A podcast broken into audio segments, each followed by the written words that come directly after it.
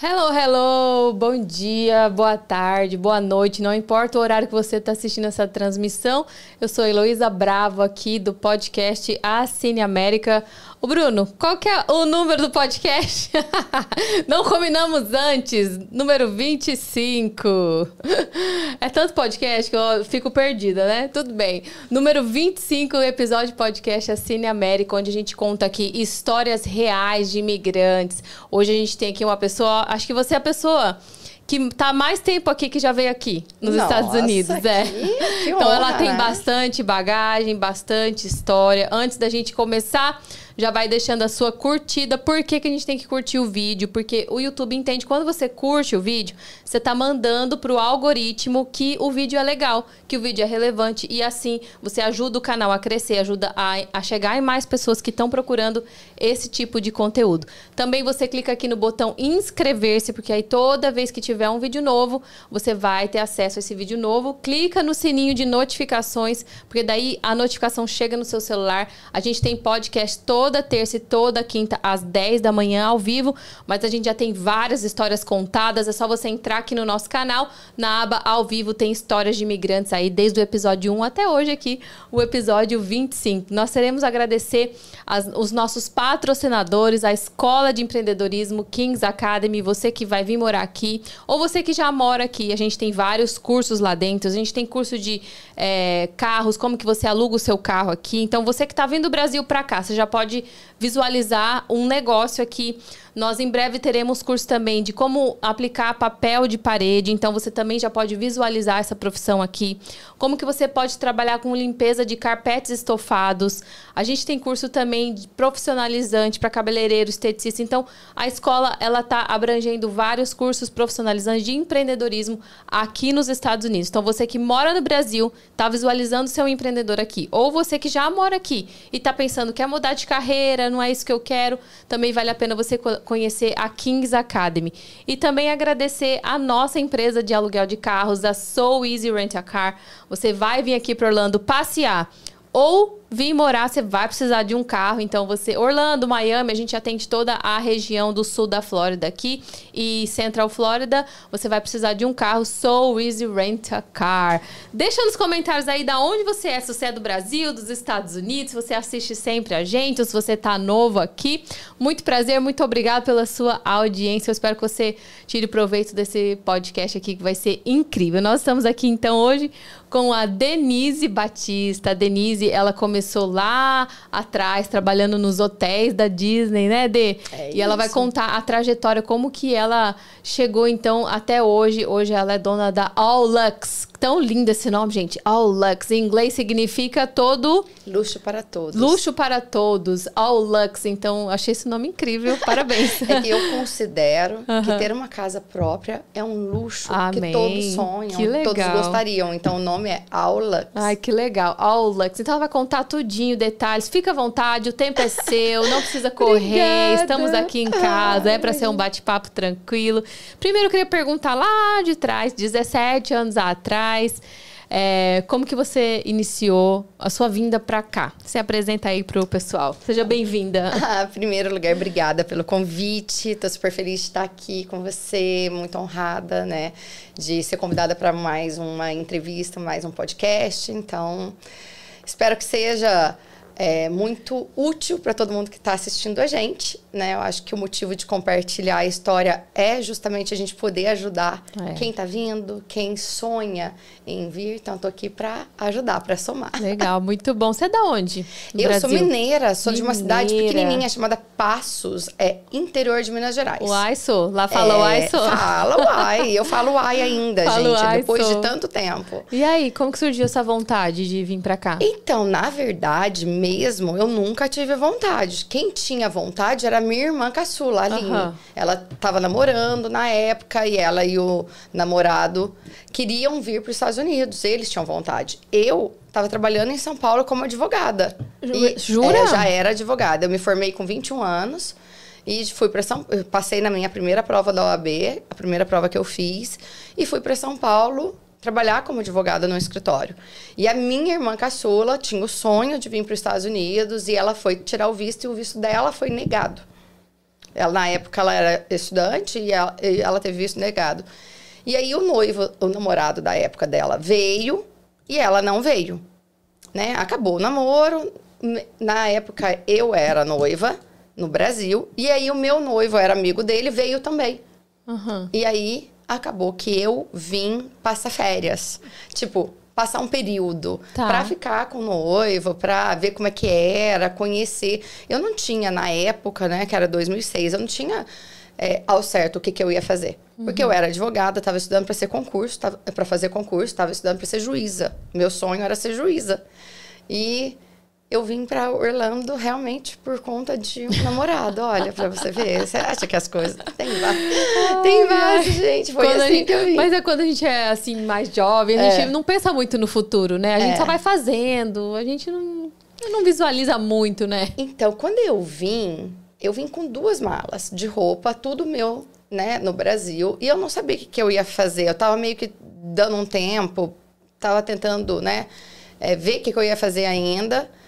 Mas quando eu cheguei aqui no aeroporto, sabe assim, essa história é muito forte. Porque do aeroporto até o apartamento que ele tinha alugado, que na verdade não era um apartamento pra gente, era um quarto num apartamento. Era um apartamento de dois quartos, então tinha duas suítes. Ele alugou uma suíte e o casal, e tinha um outro casal que é, era o- o- os, na verdade, os né, Os verdadeiros, aham. é, os verdadeiros é, tenants, né? E aí eles alugaram, aqui é muito comum, né, o roommate. Então eles alugaram o quarto. E aí, então, quando eu cheguei do, do, do trajeto aeroporto até o apartamento, eu senti, nossa, é aqui. Eu senti uma coisa no meu coração que, assim, ali eu já tinha a resposta, era esse o lugar. Eu não tinha visto ainda nada, eu não conhecia nada, eu tava no trajeto aeroporto. E eu liguei pra minha mãe e eu falei, mãe, aqui é o meu lugar, vou ficar. Tipo, De cara. de cara e muita loucura, porque eu tinha duas malas. Assim, absolutamente nada planejado, nada é, estruturado, né? E aí começaram, né, as dificuldades, porque quando você vem planejado, já é difícil. Agora, se você vier sem planejar, é muito mais difícil, e foi muito difícil. Né? Eu brinco que o caminho foi de pedras, não Aham. foi de flores. Quem vem achando que é tudo fácil, que vai colher dólar na árvore, tá enganado. Dólar é muito bom e a gente ganha, mas a gente trabalha muito, né? Não é brincadeira. E aí, na época, você estava, então, com seu namorado lá, É. tranquila, e vocês foram procurar onde trabalhar. É, ele já estava aqui há um ano, então ele já estava bem Ah, mais já tava- estabilizado. É, ele veio primeiro, estava mais estabilizado. Aí eu cheguei, já fui trabalhar no lugar que ele tinha arrumado para mim, que no- na- era no hotel da Disney, Aham. né? Um dos hotéis. E ali em Lake Buena E Vista. você vislumbrou tudo aquilo, né? Disney, hotel. Menina, quando eu cheguei, na verdade, assim, é, eu não, não tinha muita ideia, né, do que era morar nos Estados Unidos. Não tinha, na época, era 2006. Então, não tinha podcast explicando para as pessoas como é. Uhum. Não tinha esse tipo de informação. Mal tinha YouTube, o WhatsApp, então nem se Exato. fala. É, não tinha. não, a gente ligava no Brasil por um telefone fixo. É, na casa, né? Tinha, a- tinha que a família inteira ficar esperando na casa pra gente ligar. E a gente comprava um cartão telefônico. Aham. E ligava e dava pra falar cinco minutos. Aham. Porque era caro e, e corria o cartão, né? Igual ficha. Eu lembro, Era eu peguei um é. pouco dessa época, Era quando eu isso. cheguei aqui, oito anos atrás, ainda tinha os cartões É. que pegava e ligava de um telefone fixo, era o cartão tipo 20 dólares, 25 dólares, e aí ia acabando, É. e ia né? acabando. Eu então a gente lembro. ligava e tal, todo mundo. E não era que ligava no celular, tinha que ligar no fixo. Sim. Então todo mundo tinha que marcar o dia e o horário que eu ia ligar pra falar com a família. Então eu falava muito pouco. Não, é- não falava todo dia. Não Hoje tinha eu falo com a minha mãe foto, não- todos os dias. Não tinha época, não. FaceTime, não tinha nada, Não, né? não a tinha- tecnologia acho que a melhorou gente- muito, acho né? que a gente tava começando Orkut, é uma coisa Aham, assim. Acho aham. que nem tinha Orkut quando eu cheguei, depois, depois que teve. Então era bem mais difícil, porque era. Você tinha que marcar com a família, era caro. Não é essa facilidade de hoje. De hoje, eu falo assim, a gente sente saudade de abraçar, de ver a pessoa. Mas você tá com a pessoa o tempo todo. Aham. Às vezes eu tô numa loja comprando uma roupa e eu ligo pra minha irmã, que tá no Brasil, pra minha mãe, e falo: Mãe, o que, que você acha dessa roupa? Aham. Ela tá me vendo, ela tá participando. E a mesma coisa eles. Eles Aham. estão lá fazendo alguma festa, eles me ligam: olha a festa, olha as pessoas. Você, não- você não tá aqui, mas tá todo mundo lembrando de você. Mas quando eu cheguei, não, era muito mais difícil. Muito menos oportunidades, muito menos instrução. Porque hoje, por exemplo, o que você está fazendo aqui, você está dando uma informação de qualidade, uma informação real, com pessoas reais, para as pessoas que querem vir. Olha que máximo. Na minha época não tinha isso. Então, na minha época eu vim e eu não sabia nem o que ia acontecer, nem o, o que esperar. Então eu cheguei, né, vim por causa do namorado e meu primeiro trabalho foi no hotel e foi limpando quartos de hotel. Foi um choque, então, porque você estava de advogada em São Paulo, de salto alto, Uhum. bonitona, você chegou aqui, né? Era, aí você se tornou o seu sonho, porque aí você falou, é aqui o meu lugar, então vamos arregaçar as mangas. Aí você foi pro hotel. É, então, só que quando você chega e fala que é, o- é o meu lugar, é, aí você tem que falar assim, mas peraí, dá um... quando você tá no Brasil, você estudou, você fala o idioma, você já tem, você sabe como funciona, você sabe a cultura do país. Aí você chega aqui e você começa do zero. Porque na época eu não falava inglês fluente. Eu falava um inglês assim muito ruim, básico do básico. Eu ainda estava vendo, tinha que ver parte de visto de, de, de trabalho, de tudo. Então não dava para ter uma carreira naquela época, no começo. Eu tinha que fazer o quê? Fui fazer visto de estudante, porque eu, tinha, eu vim com visto J1, Tá. que era para trabalho temporário. Então passou seis meses, venceu. Entendeu? Então tive que fazer uma extensão de visto, mudar o visto para estudante. E então, assim, aí eu cheguei e falei, vou trabalhar, que lindo, vai trabalhar com o quê? Você não fala inglês? Então já era subemprego. Entendeu? Já. Aí você vai se deparando. Aí eles me falaram, Denise, tem uma vaga no front desk do hotel. Você tem boa aparência, tudo, vai lá, você vai trabalhar no front desk. Eu não passei no teste de inglês na época, em 2006. Porque eu não. O cara ligava no, no hotel e falava, ah, eu tô perdido, né? O cara falando inglês lá. Tô perdido aqui, o que, que eu faço? No caminho eu falava, meu, não tenho a mínima ideia o que você faz. não sei nem da onde que você tá falando. Não sei falar nem em português a direção. Imagina em inglês, né? Porque ele tinha o Waze. Bota o Waze. Então as pessoas ligavam no hotel pra pedir instrução. Aham. Então, tipo, não, não dei conta. Eu falava, meu, não, não sei fazer isso. Aí eu fui limpar quarto. 22 quartos por dia. Então você Sério? imagina, sair de. ter- Antes an- andava de terninho, de salto alto, trabalhava no escritório, não ganhava bem em São Paulo, mas tinha o quê? Status. Status. Era advogada.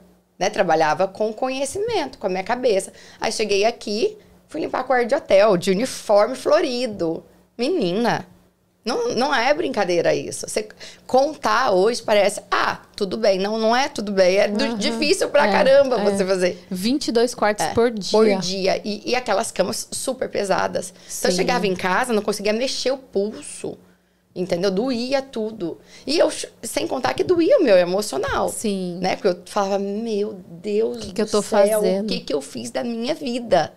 Né? Eu, eu falava, meu, não é possível. E eu chorava. Eu limpava o quarto chorando, mas eu limpava. E eu limpava o quarto super bem. Eu era a que limpava melhor. Aí a- a- a- eu lembro que a, a menina que é, gerenciava, ela ia vir e falava, ai, Denise, não precisa limpar desse jeito, mais rápido. Limpa, tipo, dá um... Só uma limpezinha básica. Eu não, eu limpava o quarto de verdade. Acho que tudo que eu me proponho a fazer, eu quero fazer com excelência. Então, se eu limpar um quarto, vai ser o quarto mais limpo. Se eu for tirar uma mesa, vai ser a mesa mais limpa. E Ah, é- mas, aí aqui nos Estados Unidos você chega e também toma um baque nesse sentido, porque aqui é tudo protocolo e é tudo padrão, é tudo no tempo deles, acaba que. É, porque você tem tempo, né? Porque você limpar 22 quartos, você tem que limpar muito rápido. Eu nunca consegui acabar. Nunca, porque eu, eu queria limpar detalhadamente, Aham. não dava.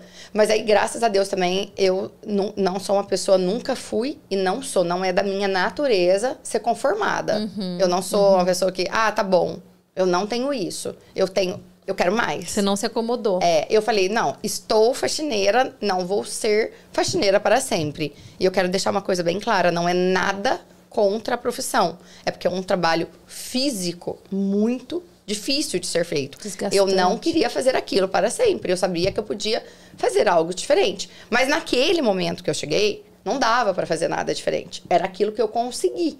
Porque eu não falava inglês, porque eu ainda não estava com meu, meus documentos prontos. Então eu tive que passar por aquilo. E eu passei. E aqui tem muito também, né, de, de você não ficar esperando, porque não dá para esperar, porque cada dia perdido aqui é um dia que você tá perdendo dólar. Não, se você, então, se você ficar em casa, ficar... é menos 100, é menos 100 na época, né? Se Era você menos for 100 ficar dólares. esperando o emprego perfeito, você vai perder o é. dinheiro para pagar o seu aluguel. É, eu lembro que eu ganhava 8,75. Uhum. Então, cada dia que eu ficasse em casa era menos 100 dólares. Então, não, não ia ficar em casa. Eu precisava ganhar aquele dinheiro. Entendeu? Eu precisava daque, daquele valor. Uhum. Aí eu lembro que eu ia, às vezes, arrumar o quarto e tinha muito. Os americanos dão muito tip, né? Gorjeta. E eles deixavam, assim, um, dois dólares no travesseiro. Uhum. Menina, eu ficava tão feliz com aqueles dois dólares. é que você juntasse Ficava, no final eu falava, do dia. já vai pagar o meu lanche do McDonald's uhum. de um dólar do almoço. Eu já pensava isso. Putz, eu já ganhei o dinheiro do almoço. Punha no bolso, ficava feliz da vida. Entendeu? Hoje, todas as vezes que eu vou num hotel, na minha vida, eu deixo o dinheiro no, no travesseiro para fazer alguém feliz, igual eu já me fizeram, entendeu? Uhum, uhum. Então, é muitas coisas. Mas de lá eu sabia que eu ia ficar pouco tempo. Então, eu, na época, eu fiquei sabendo que tinha um escritório de imigração aqui, que era, tava é, fazendo muitos vistos e, e as pessoas estavam sendo aprovadas. Eu falei, sabe o quê? Eu sou advogada no Brasil. Quem é advogado é, conhece o processo em qualquer lugar do mundo. Uhum. Então, eu vou estudar o, como é que faz um processo de imigração e vou lá trabalhar com esse povo de assistente. Bati na porta, fui lá, me apresentei, o cara falou: ah, adorei seu currículo, você, tudo, mas não tô precisando, obrigada. Eu falei, tá bom. No outro dia eu voltei. Oi, o, tudo bom? Os nãos da vida, é, né? Aí ele, o que você veio fazer aqui? Eu, ah, vim aqui te lembrar, né, que eu quero trabalhar aqui. Eu fui todos os dias até ele me contratar. Really? Gente, você é maravilhosa. Dia ele falou assim porque... pra mim, eu não aguento mais você aqui, vem trabalhar então. É, porque eu falei, meu, eu só conhecia esse lugar de brasileiro. No americano, eu sabia que eu não ia conseguir por conta do inglês. Eu falei, minha, minha, o meu único jeito de eu sair da faxina do quarto de hotel é eu ir para esse escritório. Já vou mudar, ó, de, de do hotel, vou mudar para esse escritório. Mas ele precisa me contratar e ele não queria, uhum. né? Ele não tava precisando de gente. Eu falei, ah, não. Ele vai ter que me contratar para fazer qualquer coisa. Aí você ia lá todo dia? E... Eu ia todo dia. No fim, eu acabava meu turno, trocava de roupa e ia todo dia. Nem que fosse para tomar um cafezinho, tô aqui. Não, para ele me ver que eu tava lá. Aí ele foi vendo. O que, que ele viu? Persistência. Uhum. O que, que ele viu? Pô, essa menina quer mesmo. Aí ele falou, vem trabalhar. E aí eu fui trabalhar como assistente. Pra, né, ele me explicou os processos, eu estudei por conta e eu, eu revia os processos antes da gente mandar para imigração. Uhum. Eu analisava ali se estava bom, se estava aquela história convincente, se aqueles documentos passavam. Eu ligava para os clientes para pedir a documentação. E aí eu fiquei lá um ano. E aí depois eu fui para um restaurante. Eu fui, eu queria, aí chegou a hora que eu precisava falar inglês. Eu tinha uma melhor amiga aqui na época que ela falava inglês fluente e ela assim, se eu precisasse ligar no banco, ela ligava para mim. Se eu precisava, se eu tinha um problema no cartão de crédito, ela resolvia. E ela tava indo embora. Ela falou: "Denise, não tem mais jeito de eu te ajudar. Você precisa se virar". E eu ainda falava, já falava melhor, mas não falava fluente. Aí eu falei: "Putz, eu preciso falar fluente. O que que eu vou fazer para eu aprender inglês rápido?". Eu tinha 28 anos. Não era mais novinha, porque com 15 você aprende em seis meses. Com 28 você já não aprende em seis meses. Aí eu falei, bom, eu tenho que trabalhar com americano, porque se eu trabalhar com americano, eu vou ouvir 24 horas. E eu já tinha um básico que já dava para eu ir, uhum. diferente de quando eu cheguei que não dava para ir. Aí eu fui, fui para um restaurante, um amigo meu trabalhava lá e falou: "Vem para cá, eu te ponho aqui dentro". E eu fui trabalhar e era assistente do garçom. Não era gar a garçonete, não, gente. Eu era a assistente da garçonete. É, e só que era uma vantagem. Tinha 65 americanos no restaurante e eu de brasileira com meu amigo. Então, e eu fui. Eu falei, meu, eu vou. Aí eu trabalhei duas semanas e pedi demissão. Porque eu falei, Jesus amado, não consigo entender nada que esse povo fala. Porque é muito rápido, uhum. é muita coisa. É uma loucura, restaurante à noite lotado. Eu falava, não, não tô entendendo nada. Não vou ficar. Aí cheguei pro meu chefe falei, ó, eu, eu, tentei, mas eu não consigo. Não, eu achei que meu inglês já dava, mas não dá. Aí ele falou assim: Você quer aprender? Eu falei: Quero. Ele falou: Fica que eu vou te ensinar. E ele, ele era o gerente do restaurante na época. E ele ia todo dia, ele falava comigo, me ensinava alguma coisa, me escrevia para mim alguma coisa. E eu falei, tá bom, da minha parte eu vou fazer o meu melhor. E eu era a melhor assistente de garçom. Todos os garçons queriam trabalhar comigo. Porque eu limpava, agradava, não deixava faltar nada na mesa, ficava pondo água pro povo o tempo inteiro, trazendo pãozinho. E aí, todos os garçons falavam o quê? Ah, eu quero que ela trabalhe porque o tip deles era maior quando eu tava junto. Então, eles começaram a me dar muito mais tip e brigar por mim no restaurante americano. Porque eles falavam, não, ela, ela tá andando junto, a- o tip era maior. E eles ganham um tip muito alto. E eles perceberam que eles dobravam o tip quando eu era assistente. Só que aí eu falava, ah, você quer que eu trabalhe com você? Quero. Conta o seu fim de semana. Ele, quê? Eu, é, conta, eu quero ouvir, porque eu queria ouvir as histórias, pra ouvir inglês, Ouvir inglês, pra aprender. absorver. Aí eu falava, conta, conta, conta os problemas da vida. E o povo começou a falar, a ensinar. E eu fui aprendendo. Em dois anos eu fiquei fluente. Fluente, olha só, coisa boa. Porque eu falava todos os dias. Meu inglês é de rua, não é um inglês perfeito, gramática. Eu aprendi servindo mesa no restaurante. Aham, é, que é o que precisa, né? Mas eu falo fluente, faço tradução simultânea de qualquer lugar, de qualquer jeito, porque eu aprendi Você na ficou prática. dois anos só com o Dois americano, anos, é. aprendendo. Aí que depois legal. eu virei hostess no restaurante, que aí era Aham. atender o telefone. E aí eu consegui. Quando eu tinha dúvida, o meu chefe ensinava. Eu fiquei dois anos nesse lugar. Legal que é uma característica que você não parou, você sempre foi buscando não, Não, eu ficar pensava acomodada, assim, qual é, né? qual é o próximo step, né? Qual é o próximo passo? Então eu sempre, eu fiz uma programação na minha cabeça. Eu tinha que subir uma escada.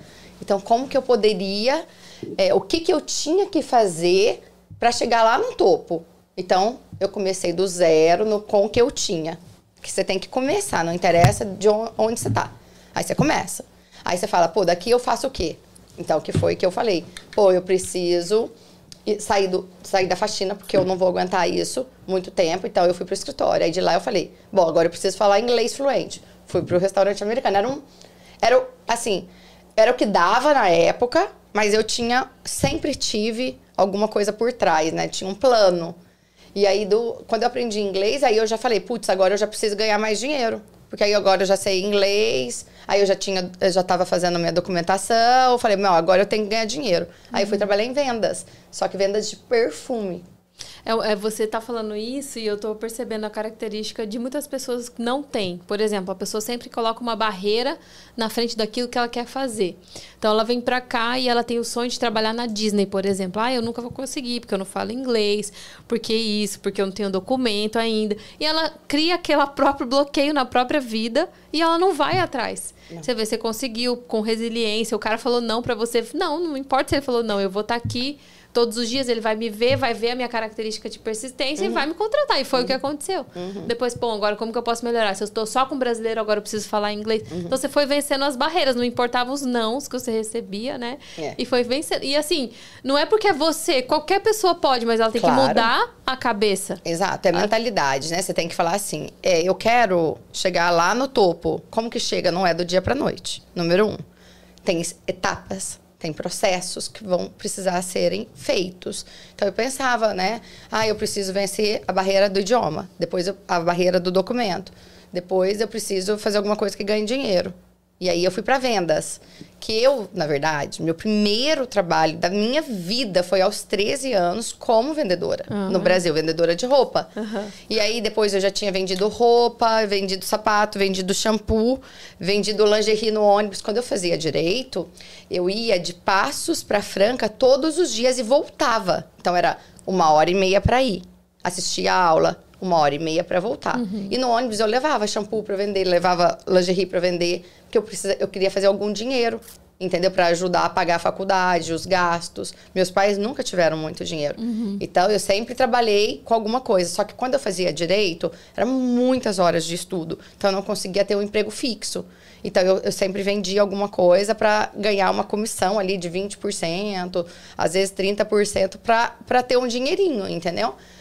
E então eu já sabia vender. Eu, eu tinha começado a vender aos 13 anos. Aí eu fui trabalhar de vendedora de perfume. Aí, aí eu, eu falei, putz, eu sou boa nisso.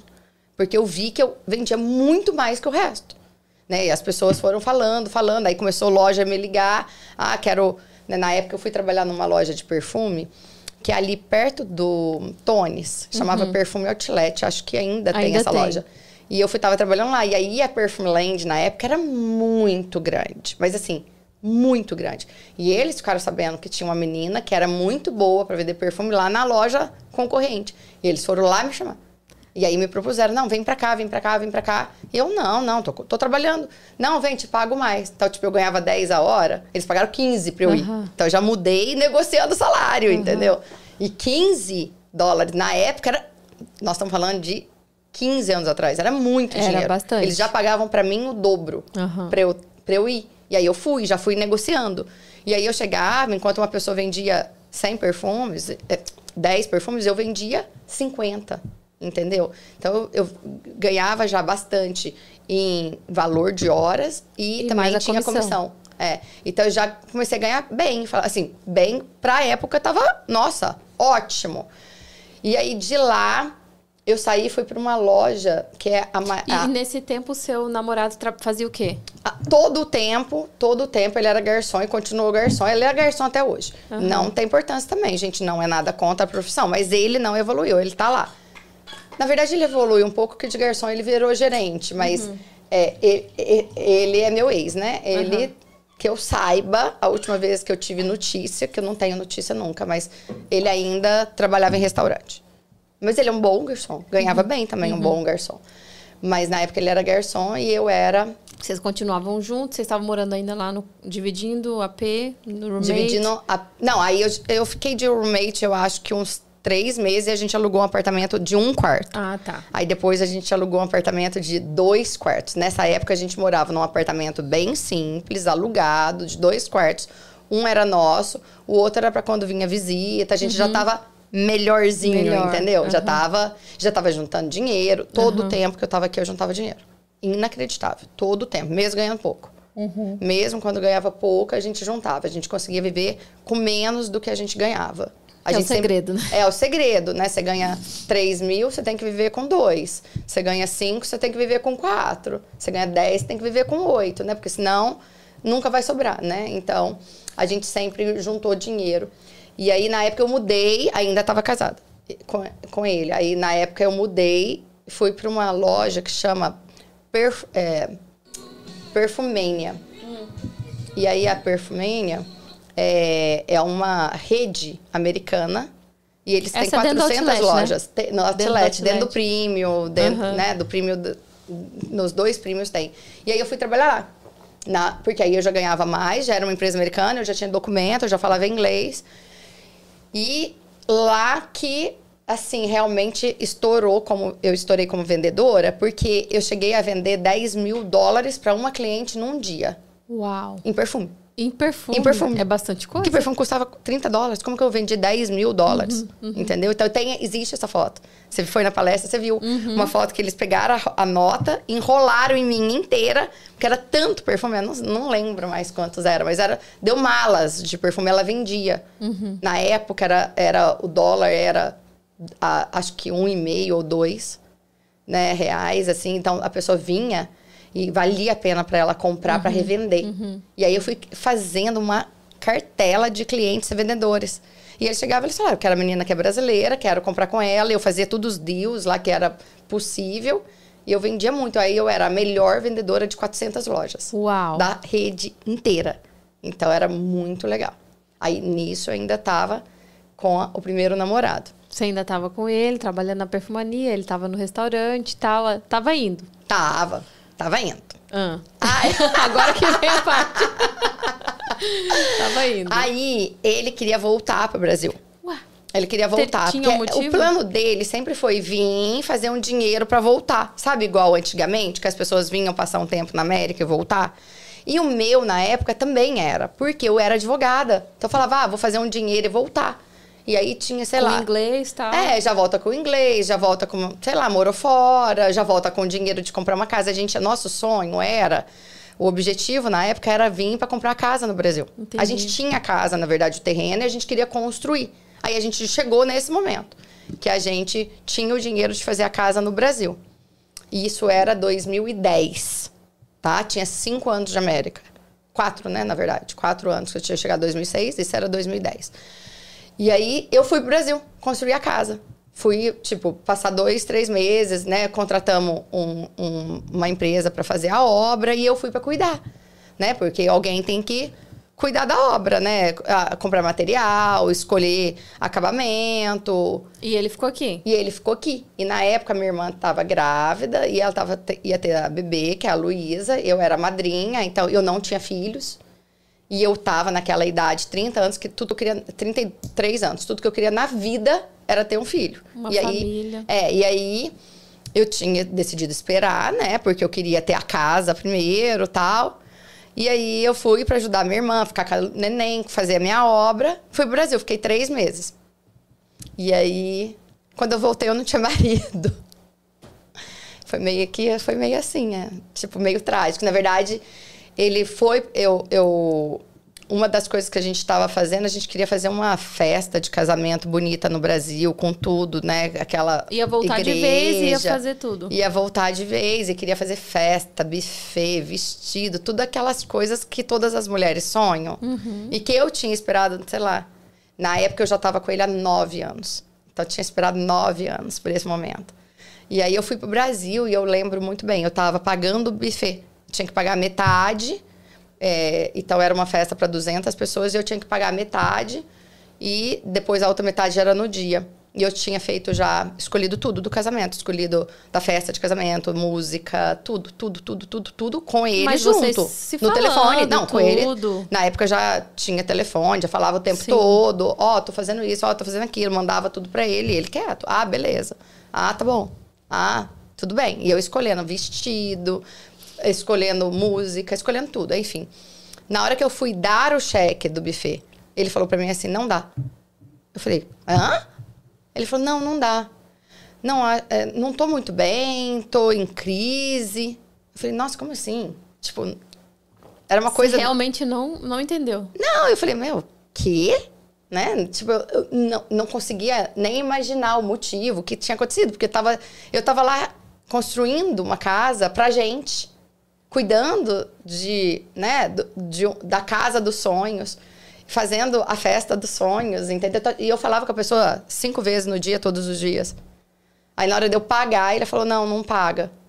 Aí eu falei, na época eu tava em Passos, né, uma cidade muito pequena.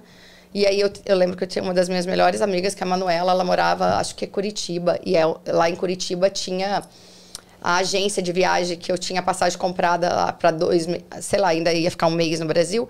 Ela foi, eu falei para ela, meu, eu preciso embarcar amanhã para Orlando. Ela foi lá e trocou a passagem assim na agência, foi uma coisa muito louca. E aí eu peguei a mala e vim embora. Ele já não me buscou no aeroporto. Liguei para ele, falei, ó, oh, tô indo, tô indo no voo tal, vou chegar a tal hora, ele já não apareceu para me buscar. É. Just like that? Just like that. Meu Deus. E aí, uma amiga buscou e falou: prepara que vai cair um teto na sua cabeça. E aí era, dito que eu entrei em casa, falei: meu, o que tá acontecendo? Ele tipo, tava em casa. Ele tava em casa. Eu falei: ah, não quero mais, quero separar.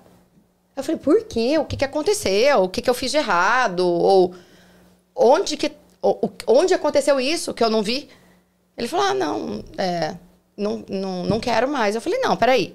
Tô junto há nove anos, né? Vamos chamar um padre, um pastor, um psicólogo, Sim. um terapeuta. Ele falou: não quero chamar ajuda nenhuma. E pronto. Tipo assim, foi pro quarto de visita. E aí. Aquele eu, bate. Tipo, meu, eu não entendia. Não, não, na minha cabeça não fazia nenhum sentido. Aí liguei pra minha família e falei: meu, a pessoa quer se separar de mim. Aí meu pai: é mulher. Eu falei, pai, não fale uma coisa dessa. Imagina, claro que não. Acho que a pessoa tá surtada, né? Meu pai falou, um homem só sai de casa por causa de uma mulher. É mulher. E eu não acreditei. Eu falei, não, imagina, você é louco. Não, imagina, nunca. E aí eu lembro que eu tava chorando muito, muito no quarto. Sabe assim, quando você tá Sim, desnorteada, desnorteada, né? Imagina, chorando. Eu nem consigo imaginar. É, e aí eu chorando, chorando, eu não sabia o que ia fazer. Ele bateu na porta e falou: chora mais baixo, que eu tô assistindo Friends. Eu nunca vou esquecer na minha vida que alguém falou isso pra mim. Chora mais baixo, eu tô assistindo Friends. Friends é um seriado de comédia. Ele tava assistindo um seriado de comédia na sala. Eu tô chocada. E o meu choro tava incomodando ele. Gente. Aí ali eu limpei o olho e falei: caramba, o que é isso? Dormir com o inimigo.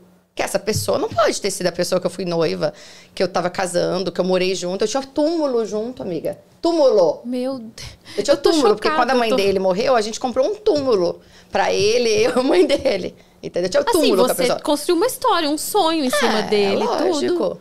Lógico, mudei de país, mudei de profissão, larguei minha carreira por causa dele. E aí ele, ele falou pra mim chorar baixo, que ele tava vendo comédia. E aí ali ele foi embora, mudou, falou que ia pra casa de um amigo, que era mentira, depois fiquei sabendo que era pra cada outra. E Seu pai tava certo. meu pai tava certo. Depois de uns três meses só que eu fiquei sabendo, ele negava, negava. Eu falava, é outra. Ele, não. Você eu, tem sofreu alguém, horrores, não. imagina. É. Aí um dia, um amigo em comum encontrou ele em Nova York com a menina. Porque aí ele não saía com a menina em Orlando. Porque todo mundo conhecia a gente na época. Se ele saísse com a menina em Orlando, todo mundo ia falar, pô, traiu, não sei o quê. Aí ele saía com ela só fora. Só que aí ele postaram uma foto na internet. Esse amigo postou uma foto com todo mundo em Nova York. Aí eu mandei pra ele: você é um rato de esgoto. Porque se você tivesse me contado que era traição, eu não teria chorado por você. Teria falado, vai com Deus. Né? Que eu vou seguir minha vida. Aí dali nunca tudo, mais, mas- nunca mais eu chorei, eu sofri por ele. Nunca mais. Porque eu falei, não, ele nunca me mereceu. Nossa, gente. Entendeu? Que foi aquela foto que eu citei na palestra, que eu tava no fundo do No poço. fundo do poço. Não, eu imagino, porque aí. Tá, você construiu um sonho, voltou pro Brasil, casa, casamento, cheque quase pago. Aí você falou, e agora, Deus, o que, que eu faço? Não, e aí a gente vendeu a casa do Brasil. A casa ficou no Brasil. Uma tia minha, a gente assinou a procuração, vendemos a casa, partilhamos o dinheiro, metade para cada um, porque a casa foi construída em cash. Então a gente dividiu o dinheiro, metade para cada um e cada um seguia a sua vida. Só que na época, no dia, no dia do divórcio, eu fiquei com a conta do apartamento, sem dinheiro, eu era vendedora, não tinha uma renda uau. Tinha, sei lá, 10 mil dólares, que na verdade até ficou comigo, e só. Tipo, eu tinha que fazer toda a minha vida a partir dali. Ainda tinha um processo de imigração para terminar de pagar, que custava 5 mil dólares. Você tava cinco anos aqui. Cinco anos. Cinco anos teve que recomeçar tudo de novo. É, do dia pra noite eu falei, acabou, né? Então, quando eu acho que o casamento tá ruim e ele vai terminando, você vai se preparando. Mas quando é uma surpresa, você fala, do dia pra noite você tem que fazer tudo de novo. E não é fácil. Ah, imagina uma carga emocional, primeiramente, É. que acho que é a pior, né? Emocionalmente, como que você se Uhum. Não, reergue, eu acho depois que, assim, eu financeiramente, fiquei depois. muito na lama, muito na lama. Assim, eu, so- eu sofri tudo que eu tinha pra sofrer, assim, foi muito dolorido. Mas se chega num ponto que você fala assim, chega, entendeu? Acabou. E aí eu falei pra mim mesma, chega, acabou, não vou mais sofrer por isso. E aí eu fui, eu, eu me converti, na época eu era católica e eu virei cristã numa igreja evangélica. Eu, eu a- a- a- recebi muito conforto de Deus. E aí eu falei pra Deus assim, tinha uma palestra de um pregador americano e ele foi pregar e ele falou assim: Deus está te falando que tudo que você perdeu, ele vai reconstruir, ele vai restituir em dobro e rápido. Aí eu falei assim, peguei pra mim a palestra, falei, Deus, eu recebo. Eu perdi nove anos, eu quero em nove meses. Olha que louca. Ainda foi ousada. É, é, eu sou muito ousada. é. Aí eu falei pra Deus, ó, eu queria ter filho, eu queria ter feito tudo, eu queria ter feito aquele casamento. Isso tinha passado quanto tempo depois do término? Não, tipo, isso. Menina, Logo tá- em seguida. Logo em seguida. Pouquíssimos meses depois, assim. Pouquíssimos. Eu ainda tava na lama. E aí eu ia lá e chorava. E eu via aquelas músicas da igreja e chorava no caminho. E eu falei, não, eu quero reconstruir, eu preciso reconstruir. Preciso, mas eu quero rápido. E aí eu conheci o meu marido. Tinha um mês de separada. Uau. O meu atual marido, o Jonathan. Só Aí que Deus, lógico. Deus no- foi respondendo, né? então. No primeiro momento, eu nunca achei que ia ser ele, não estava preparada para um relacionamento, então demorou para as coisas acontecerem, para a gente namorar, tudo. Mas eu namorei, noivei e casei em um ano. E Deus- com Deus dois atendeu. meses é, de casada, dois, não, quatro meses Vocês de casada. conheceram aonde? Como? Conta essa história de amor. Se puder, né? Claro. Claro. Então, quando eu tava bem na lama, a tia dele, a tia do Jonathan, foi essa amiga que me buscou no aeroporto. Tá. E aí ela falava, ligava, né? Vamos sair de casa, vamos almoçar, vamos jantar. E eu falava, não, não, não, não, não. E aí teve um dia que ela falou, ai, tá passando um filme no cinema, super legal, vamos no cinema. Aí eu falei, tá bom, eu vou. E aí o Jonathan tava de férias de Miami na casa dele. E ela chamou ele pra ir no cinema e ele não quis, porque ele falou: Meu, vou no cinema com minha tia, uma amiga. Não, né? E ele era muito novinho, né? Que o Jonathan é 10 anos mais novo que eu. Então, na época, eu tinha 33, ele tinha 23. Então, super novo. Só que aí, depois que a gente saiu do cinema, ela falou: Vamos comer? Eu falei: Vamos.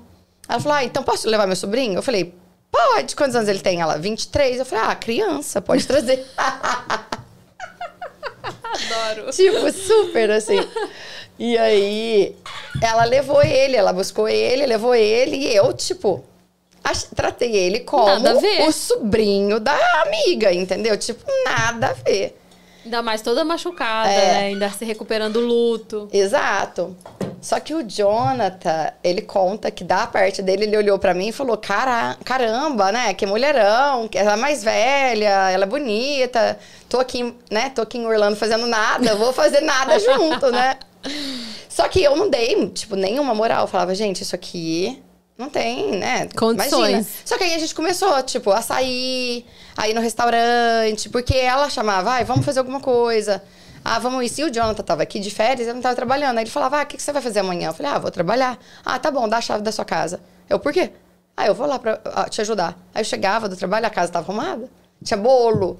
Ele tava fazendo janta, porque ele é super prestativo. Tava te conquistando, né? É, era já, é o jeito dele. Ele é meu marido, né? Eu tô com ele há 11 anos. E ele é assim, ele que cuida da casa, ele que cuida, não, não de limpeza, porque a gente tem faxineira, mas ele que cuida de mercado, ele que faz compra. Ele é bem prestativo. Ele tem essa habilidade, assim, chocante. Então, E ele tava cuidando de você Tava. naquele momento também. Tava, né, e ele de- tava, ele fazia bolo de cenoura, que é meu bolo favorito, assim. Que E aí ele lindo, punha no gente. potinho pra eu levar pro trabalho. Aí você imagina, a pessoa tava traída, no esgoto. Na lama. Mal. Tinha alguém cuidando, meu filho. Pronto, né? Foi o total rebound mesmo. Uhum. Foi assim. Foi muito rápido, nem era, nem tava esperando. E ele cuidou mesmo de mim, porque ele sabia que eu tava machucada. Eu contava, eu chorava no colo dele, entendeu? E ele falou: Meu, eu tô aqui. Ah, ele, esse cara não quis. Eu quero.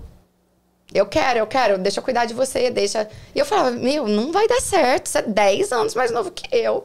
De jeito nenhum, né? Imagina. Eu tinha preconceito da idade. Eu tinha vergonha de contar pra minha mãe que ele era mais novo que eu. Aham. Então eu falava, minha mãe, mãe, ele tem 28. eu tinha 33, era mais velho. Mas na sua cabeça você pensava assim, ou você nem, tipo, nem não, passava? eu pensava que era um absurdo, que imagina, que era um namorinho, entendeu? tá, só um Eu falava, rolinho, ah, só um imagina, rolinho, isso aqui não vai vai, dar certo, é. Não, isso aqui não vai dar certo. Não, imagina. E eu falava, não, acho que eu nunca mais vou gostar de ninguém. Acho que nunca mais vai ser igual. Nunca mais vou confiar em ninguém, né? E aí o Jonathan foi me conquistando aos poucos, no dia a dia. Né? No dia a dia carinho, mesmo, bem cuidado. devagar, bem cuidar, bem com cuidado. E eu não era corretora. Eu era vendedora, da loja de perfume. da- e aí o é Jonathan perfumênia, né? perfumênia. E aí o Jonathan olhou pra mim e falou: Meu, você é muito boa vendedora, você precisa vender alguma coisa mais caro. Aí eu falei, caro, tipo o quê? Ah, vende casa. E vocês já estavam namorando, então? A gente já tava namorando. Tá. E aí ele falou, meu, por que você não vende casa? Eu falei, nossa, muito difícil vender casa, acho que não vai dar, não. Porque eu não sei nem se eu tenho inglês pra isso, se eu tenho né, vivência pra isso, é outro passo, né? Só que aí eu comecei a pensar, falei, é verdade, né? Eu sei vender, então eu vou aprender a vender algo mais caro, que dá mais dinheiro, né? E aí a gente casou, eu vendedora. E ele mudou de Miami pra cá pra casar, ele teve que começar do zero também aqui. Porque lá em Miami ele trabalhava, trabalhava com aluguel de carro. E aí, quando ele mudou pra cá pra casar comigo, ele foi trabalhar na obra, né? Na construção. Só que ele não sabia nada. Então, ele foi... O primeiro trabalho dele, né? Quando a gente casou, era assistente de pedreiro, né? E ele ia de helper, né? De assistente, de, de fazer ali tudo que tinha que fazer. Só que ele é muito inteligente, o Jonathan. Ele é muito rápido. E ele é muito... Ele aprende tudo muito rápido. Então ele aprendeu muito rápido, assim, com pouquíssimos meses ele estava já instalador, depois ele se tornou um instalador profissional, né, instalador de piso. E depois, é, o, depois ele entrou para uma companhia americana que ele prestava serviço, eles contrataram ele para ser só de- deles. Depois ele foi crescendo, hoje ele é gerente é, e assim um dos melhores gerentes e o que mais tem responsabilidade dentro da empresa. Então ele tá também nove anos na empresa. Sim, nossa, que bênção. É. Então foi assim. E aí, na verdade, quando é, a gente casou, eu falei pra ele, Jonathan, eu quero ter um filho. Você quer ter filho? Ah, quero. Eu falei, então, eu quero ter hoje. tipo, já tinha esperado muito é. tempo, entendeu? Já tava, né? Você já tinha conversado com Deus, então já tinha falado. Eu não tinha mais tempo para perder, né? Não tinha mais tempo para perder. Aí ele falou: Bom, eu não tava pensando em ter tão rápido, mas se é importante para você, bora. Eu engravidei com quatro meses de, de, de casada. E aí, a gente. E vocês falei, fizeram festinha? Como que foi? Tudo. Não, ah. fizemos de casamento, fizemos de baby shower. Era o sonho da minha vida ser mãe. Assim, então, nossa, eu não dormia à noite quando eu tava grávida, porque eu ficava sonhando com o bebê, sonhando com as coisas, né? Uhum. E aí, quando eu engravidei, aí eu falei, não, eu preciso fazer outra coisa da minha vida. Porque não vai dar para eu trabalhar no shopping mais porque shopping você trabalha cada dia um horário. Uhum. Os horários são é, rotativos na Perfumane. Então, um dia eu trabalhava 10, outro dia eu trabalhava 11, meio-dia, duas, três. Então, tipo, eu falei, com uma criança não tem como fazer isso uhum. mais, eu preciso sair. Aí surgiu a ideia de ser corretora de imóveis, que eu falei, então, quando meu filho nascer, eu vou tirar licença para trabalhar como corretora de imóveis, porque eu vou fazer minha agenda. Uhum. Eu vou ter um bebê recém-nascido em casa, então eu vou fazer, eu vou ter minha agenda. E aí, assim eu fiz. O Kevin nasceu, eu fiquei com ele três meses em casa, coloquei ele numa, num daycare, né? Na época, daycare, gente, é creche. E aqui a creche é paga, particular, porque você é, só tem é, grátis depois do governo, que é com cinco anos, né? Que é a escola. E aí a gente começou a pagar um daycare que custava mil dólares por mês. Então eu falava, pô, eu tenho que trabalhar, eu tenho que ganhar dois mil no mínimo. três mil para valer a pena o, o mil, dólar, mil dólares que eu tô pagando na, na creche. E aí eu tirei a licença de corretora, que todo mundo acha que é tranquilo, que vai sair com a licença e vai resolver a vida. Eu também achei, achei que era lindo, achei que era estudar e tirar a licença. Porque, na verdade, é assim, um, um livro desse tamanho, uhum. e você pode fazer o curso no tempo, no seu tempo. Então, você pode fazer em duas semanas, você pode fazer um mês, você pode fazer seis meses. Então, eu fui e fiz um curso que era duas semanas, o dia inteirinho, e eu estudava a noite inteira. Né? Então, o Jonathan já me ajudou aí, porque ele ficava com o neném. Eu buscava o neném na, eu levava o neném na creche, aí eu ia, corria, estudava o dia inteiro, buscava o neném na creche, a gente dava banho, dava TT pro neném, punha o neném para dormir, e eu ia estudar. Estudava até meia-noite. Aí eu fui passei na licença. Uhum. Em duas semanas eu tinha de licença de corretor, de primeira. E tinha gente na minha sala que tinha levado sete bombas. Tinha amigos que tinham falado, Denise, é difícil, estuda. Só que eu sou advogada. Uhum. Eu tô acostumada a estudar 10 horas por dia. Então eu tava estudando 10 horas por dia. Eu falei, uhum. não, vou estudar isso aqui 10 horas por dia, porque eu vou passar. Então, eu passei de primeira, eu estudei 10 horas por dia, tinha que passar, né? E aí, só que eu saí com a licença, né? Que bom. Ah, você tá com a licença. Tô, faz o quê agora? Porque eu não tinha a mínima ideia. Eu não conhecia ninguém, eu não tinha dinheiro, eu não tinha indicações, tinha ninguém na minha, na meu nível social que queria comprar uma casa. Eu não, tinha, não, não era famosa, não era ninguém. Eu acabei e, de tirar uma E licença. quando você tira a licença, você precisa se inscrever numa broker, né? É, precisa inscrever numa imobiliária. E aí, na época, eu lembro que eu conhecia um menino que era da área de construção. Eu falei, você conhece alguma imobiliária brasileira?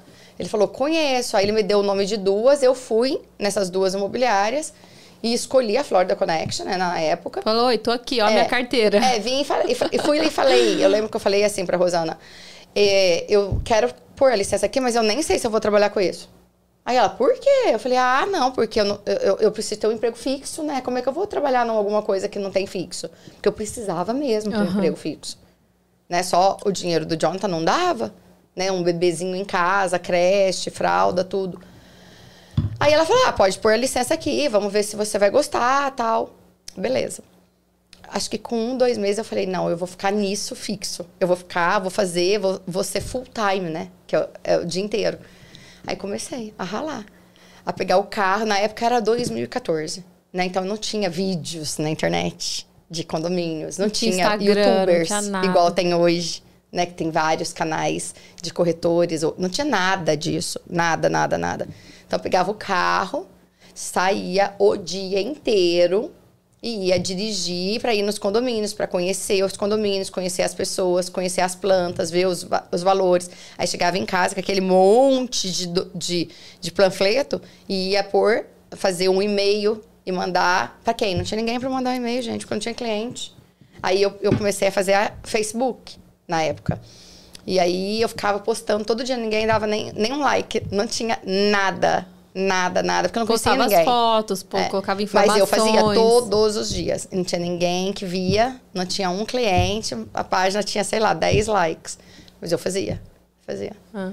E aí, é, eu falei, bom, eu preciso é, fazer isso aqui, porque o único meio de eu conquistar clientes vai ser é, divulgando na rede social, porque eu não tinha, né, não tinha família rica, não tinha indicação de ninguém rico. Eu, né, era uma classe média baixa. Então eu falava, como que eu vou é, ter clientes? Só através da rede social, que era o Facebook na época. Então eu fazia, saía o dia inteiro para conhecer o condomínio, fazer curso e voltava e ficava fazendo a rede social à noite. Então eu dormia às vezes em cima do computador fazendo um e-mail. E aí, só que aí foi aparecendo, né? Foi aparecendo uma pessoa perguntando aqui, uma pessoa perguntando ali. Fui bem aos poucos aprendendo, conhecendo, ficando conhecida, fazendo parcerias, conhecendo as pessoas que precisavam. Ralei, porque não foi fácil, não. Foi de muito difícil. E como que foi assim até você chegar a vender a sua primeira casa? Então, a minha primeira venda. Que acho que nunca esquece, não, né? Nunca imagina, eu tenho a foto com a cliente, que é a foto da casa, né? Que tudo. A minha primeira venda foi assim. é, a- eles mandaram um lead da imobiliária e eles falaram assim: Denise, a gente tem esse lead morto. Eu falei: o que que é um lead morto? Aí ela falou: ah, é um lead de uma pessoa que não, não vai comprar. Mas se você quiser ligar e conversar e mandar um e-mail. Eu falei, mas por que ela não vai comprar? Falou, ah, ela tá vendo com um monte de corretor. Porque o brasileiro, ele é diferente. Ele não sabe como funciona aqui. Porque lá no Brasil, cada imobiliária tem seu portfólio. Então, o brasileiro que está lá no Brasil, não hoje, hoje o pessoal já sabe mais, mas em 2014 as pessoas não sabiam. Que aqui o nosso sistema é único. Então você não precisa falar com tanto de corretor. Você fala com um corretor só, porque essa pessoa tem acesso a todo o sistema. Mas na época as pessoas lá do Brasil não sabiam disso. Muita gente não sabe. Então eles achavam que tinha que ligar em várias imobiliárias, falar com vários corretores para Pra ver, as ver opções de cada um. Opções. Então, é- é- a, a imobiliária considerava que essa cliente era uma cliente fria, né, um lead morto, porque ela já estava falando com várias pessoas, ou seja, você ia perder seu tempo. Mais tempo era uma coisa que eu tinha na época, Uhum. porque eu não tinha cliente, então eu tinha tempo, né? Aí eu falei, dá aqui o contato, deixa eu ligar. Menina do céu. Fiz um atendimento melhor da vida para essa cliente. E aí conversava e mandava informação e desligava a ligação e eu mandava todas as casas que existia no mercado. E eu mandava nova, e eu mandava usada, e eu mandava isso, e eu mandava. E a cliente queria o quê? Ela queria atenção. E eu dava. E aí o outro corretor que ela estava falando na época, que sei lá, tinha licença um ano a mais que eu, ele já estava com mais cliente, então ele não conseguia dar a atenção que eu dava. Então ela veio para cá e comprou comigo. Olha Foi só. a minha primeira casa. Ai, que coisa boa. E era uma comissão muito alta. Muito alta. Tipo, era o cheque do meu ano quase de, de loja de perfume. Porque era uma casa de férias. E na época, não hoje, porque hoje mudou. Mas na época, a casa de férias pagava três vezes mais que a casa residencial. Então, minha primeira venda foi um checão. Acho que foi uns 18 mil. Um, um cheque, entendeu? Não lembro direito. Mas era alguma coisa, era muito dinheiro. Era um dinheiro que, tipo, dava pra eu pagar minhas contas seis meses. Eu quase morri de alegria. Falei, nossa, ganhei o dinheiro. Beleza, vou guardar esse dinheiro, porque agora eu posso investir na carreira. Eu- posso, tipo, ah, vou pagar um anúncio no Facebook, vou pôr gasolina no carro pra ir no condomínio, me manter, né? Porque tinha que pagar alimentação, tava comendo na rua todo dia. E antes a gente dividia, tinha, tinha uma- ah, colegas minhas que começaram comigo, que hoje também são pessoas super bem sucedidas, mas a gente dividia até a gasolina do carro. A gente falava, ó, vamos no meu carro hoje, amanhã no seu, pra não gastar gasolina. Aham. Que era o dia inteiro rodando. Aham. E você não tá ganhando, tá só gastando. Mas a gente fazia. E fazia, e fazia. E aí foi fazendo, foi vendendo. Né? Então, no primeiro ano eu vendi duas casas, no segundo eu vendi cinco, no terceiro eu vendi dez. Uou. Entendeu? Então, Aham. foi melhorando. Foi Hoje eu vendo mais. aí você foi tendo mais contato, mais acesso, as pessoas foram te conhecendo. É, aí o que que aconteceu? A gente sem, eu sempre tive uma cabeça de tipo, eu preciso fazer melhor. Tudo que eu faço na minha vida, eu quero fazer melhor amanhã. Então, se eu tiver, eu tô aqui com você hoje, quando eu chegar em casa eu vou assistir esse podcast e o próximo eu quero que seja melhor. O próximo eu quero que tenha alguma coisa que possa acrescentar mais. Eu sou assim, a minha natureza. Isso não, eu acho que isso não tem como, eu não sei nem se tem como ser moldado, mas eu tenho esse dom de querer o melhor todos os dias. E aí eu falei, não, então eu preciso estudar mais. Então eu fiz vários cursos. Eu tenho seis certificações. Certificações. Então, tipo, além, eu sou corretora licenciada na Flórida. Aham. É a minha licença isso. Fora isso, eu sou especialista inter- no mercado internacional. Sou especialista em listing, ou seja, representa quem está vendendo o imóvel, Tá. né, o seller. Sou especialista no buyers, Tá. quem está comprando. Aí sou especialista em negociação, especialista em casa de férias. Nossa, eu até esqueço. E, ah, e, e Gold Key. Então, tipo, eu fiz ainda seis certificações. Porque seis dentro da, da especializações. área existe o curso de corretor. Você faz o curso, tira a licença. Te habilita a trabalhar, a ser a licenciado. licença de, de Realtor, né? Chama aqui Realtor. E aí, depois disso, você pode, aliado a isso, fazer as certificações, Aí depende então. de cada um de querer ser um especialista. Tá. E aí existem várias, vários tipos de Entendi. licença, de especializações, que aqui a gente chama de Aham. certificações. Tá. Então eu fiz seis, que eu sou uma pessoa bem exagerada. Porque aqui é, é diferente. Por exemplo, você falou da casa de férias e da casa residencial. Então, eles pagam diferente? Eles pagam diferente, são Ah, coisas sabia, diferentes, não. são planilhas diferentes, Olha e só. são construtoras diferentes, locais diferentes. Entendeu? Então, Então, se existe uma casa de 500 mil, que é residencial, e uma casa de 500 mil, que é de férias, as duas vão pagar comissões diferentes pro Realtor. Geralmente, se for nova, sim. Se for revenda, paga a mesma comissão. Mas Tá. se for nova, muitas vezes paga diferente. Qual que paga melhor? A de férias paga melhor. Ah, de férias, férias nova. paga melhor. Paga melhor. Na época, pagava três vezes. Hoje não paga mais três vezes. Paga no Então, máximo o dobro. Mas Olhando só pra parte do dinheiro, o melhor é o investidor que vem investir em casa de férias. Com certeza. Olhando pra na parte época, do dinheiro. Na época que eu comprei a nossa segunda casa, eu lembro que eu vendi cinco casas de férias novas que ganhavam uma comissão muito alta. Então a gente tá falando, tipo, de um dinheiro que em nenhum outro lugar eu ia ganhar. Entendeu? Então.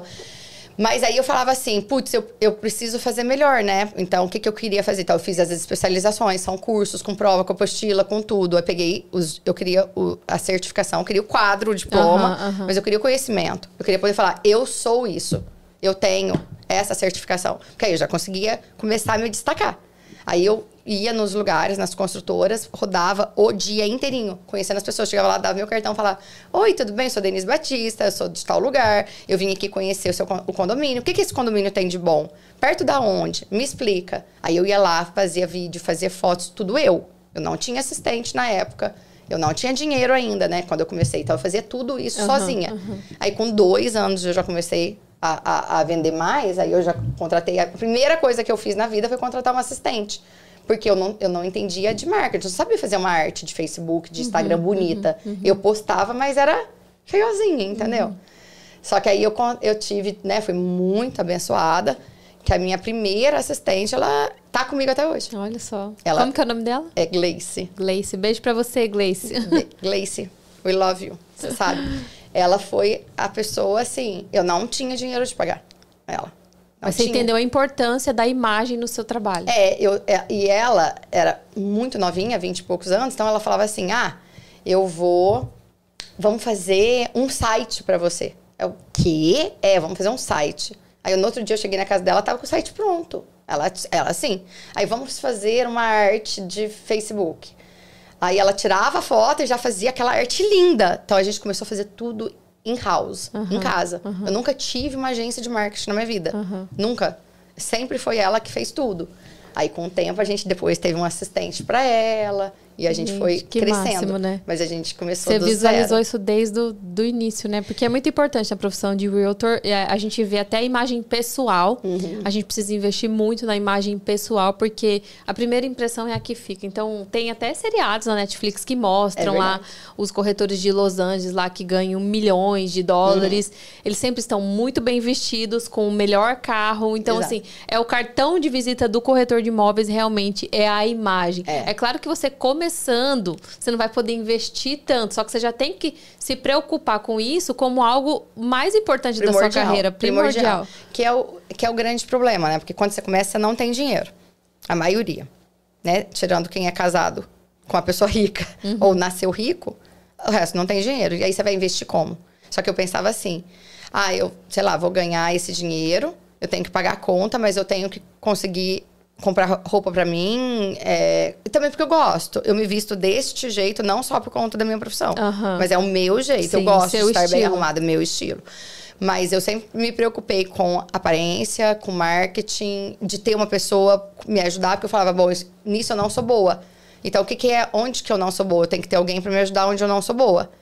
E aí, então, eu sempre investi meu dinheiro. Sempre. Só que aí, você fazendo isso 10 anos, igual eu tô, porque eu já sou, né, já tenho quase 10 anos, tenho 9 anos de- como corretora. Então, isso foi crescendo numa forma muito grande, porque eu fui investindo, fui estudando, fui conhecendo as pessoas. Hoje, às vezes eu chego para gravar num condomínio que eu nunca fui, mas a pessoa já ouviu falar de mim. Isso acontece constantemente. Eu chego e falo: Oi, tudo bem? Sou Denise Batista, eu vim aqui gravar um vídeo do YouTube. Você me autoriza? Ele fala: Ai, que legal, já ouvi falar de você. Entendeu? Em inglês, lógico. Vai gente tá fazendo falando- o seu nome, né? Exato, você vai fazendo o nome nas companhias, nas construtoras. Então, às vezes, eu quero alguma coisa. Esses dias eu liguei num condomínio de luxo, falei, ah, eu queria fazer um vídeo na casa. Falou, ah, tá suspenso, não, a, a, a construtora não tá autorizando. Mas, para você, a gente vai autorizar. Então, porque conhece meu nome, conhece meu, meu trabalho. Então, é uma coisa que foi sendo conquistada Construída, aos né, através poucos, gente. não foi imagem, rápido. do marketing, né? Com, eu brinco que foi com sangue, não foi, né? Porque foi muito trabalho. É muito trabalho, até Sim. hoje. As pessoas me perguntam quando fica melhor. Não fica, eu acho. Acho que você se acostuma a, a, com o tanto trabalho, o, com tanto de tanta trabalho. coisa. E onde que entra aí o seu segundo filho na, nessa história toda? Então, quando, é, eu, eu- quando foi em 2016, o Kevin tava com um aninho. Começou aquela. Não, 2015, né? O Kevin com um aninho. Começou aquela pergunta: ah, você vai ter outro, você não vai ter outro. Mas o meu primeiro filho, né, ficou na UTI. Ele foi um bebê de UTI. Eu fiquei seis semanas internada no hospital no alto risco, porque a, a- a- o cordão umbilical estava enforcando ele. Então, ele ficava sem batimentos cardíacos muitas vezes no dia. Três minutos, quatro minutos, seis minutos. Então, eu tinha pânico de ter outro filho, porque eu falava, "Gê, você já imaginou? Porque eu falava assim, passar por tudo que eu passei quando eu não tinha um filho, tá ok, porque pelo menos eu tava lá no hospital, mas eu tava sozinha, não tinha um bebê em casa.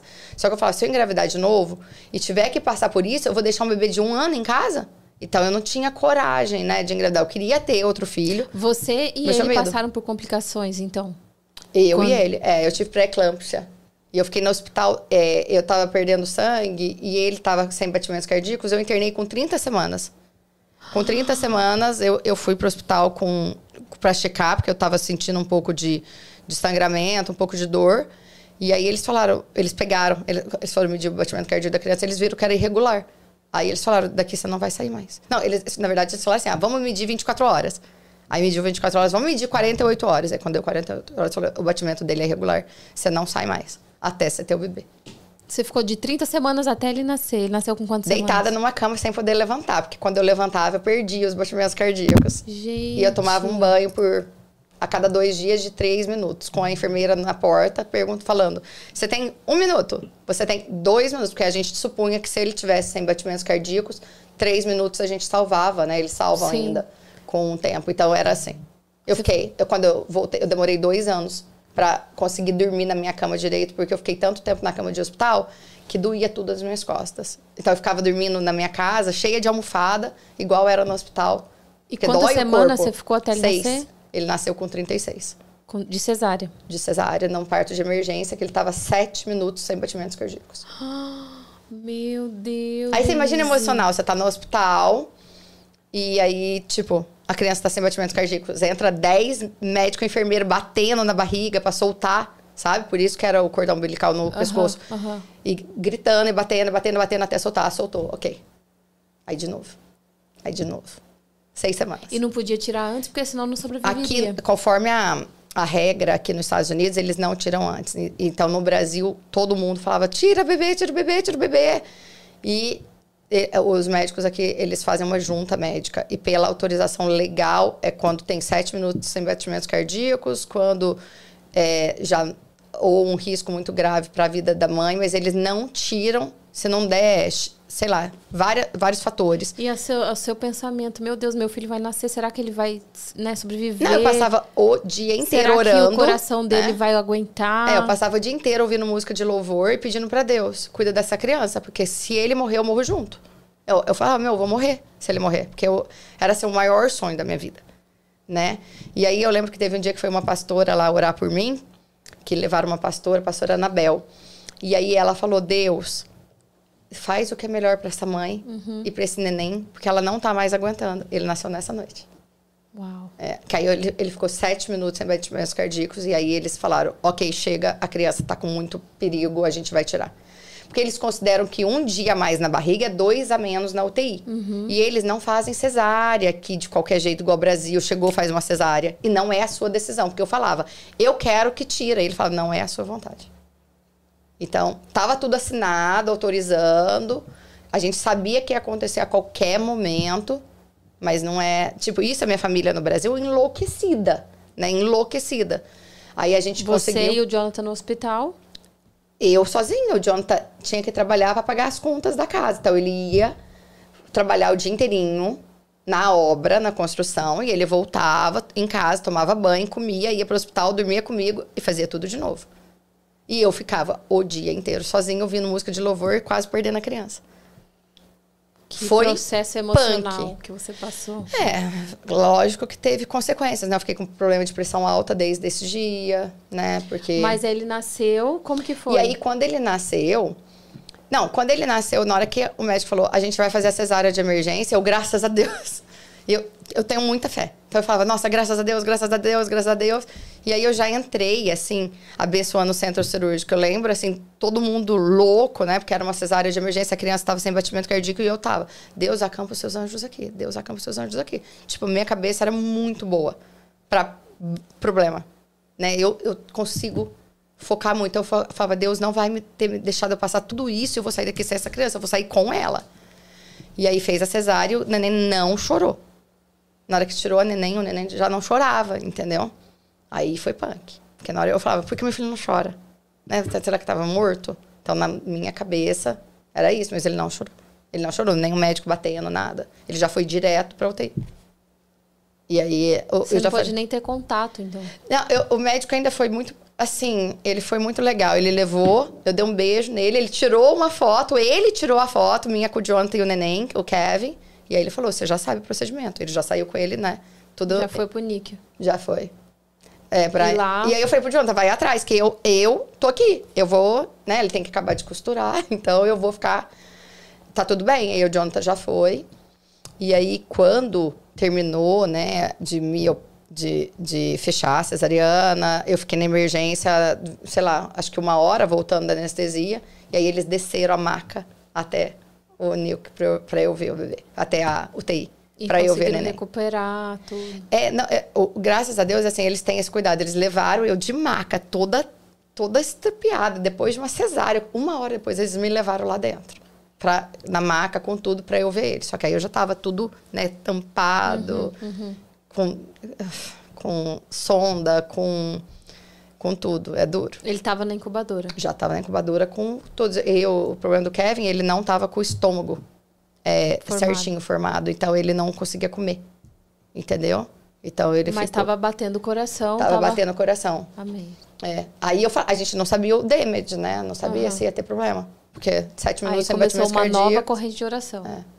Aí eu, eu- aí eu ia, né? Eu fiquei na UTI, eu fiquei no, no, no hospital acho que cinco dias ainda. E aí eu, eu lembro que eu cheguei e falei pra, pra enfermeira assim: Ah, eu quero amamentar o neném.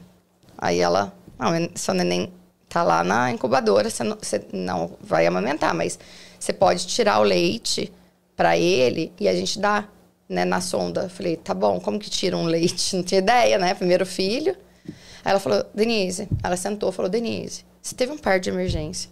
Você teve né, uma situação grave. Né? Você tá com. Você teve pré-eclâmpsia. O menino tá na UTI, esquece. Né? Vamos deixar assim. Olhei pra ela e falei, traz a máquina do leite. Que, se tem leite aqui, eu quero dar o leite pro neném. Não é bom? É. Não é saudável? É. Meu filho tá na UTI, eu preciso fazer. Me traz a máquina. Menina, eu ficava o dia inteiro com essa máquina ligada. Saía uma gota.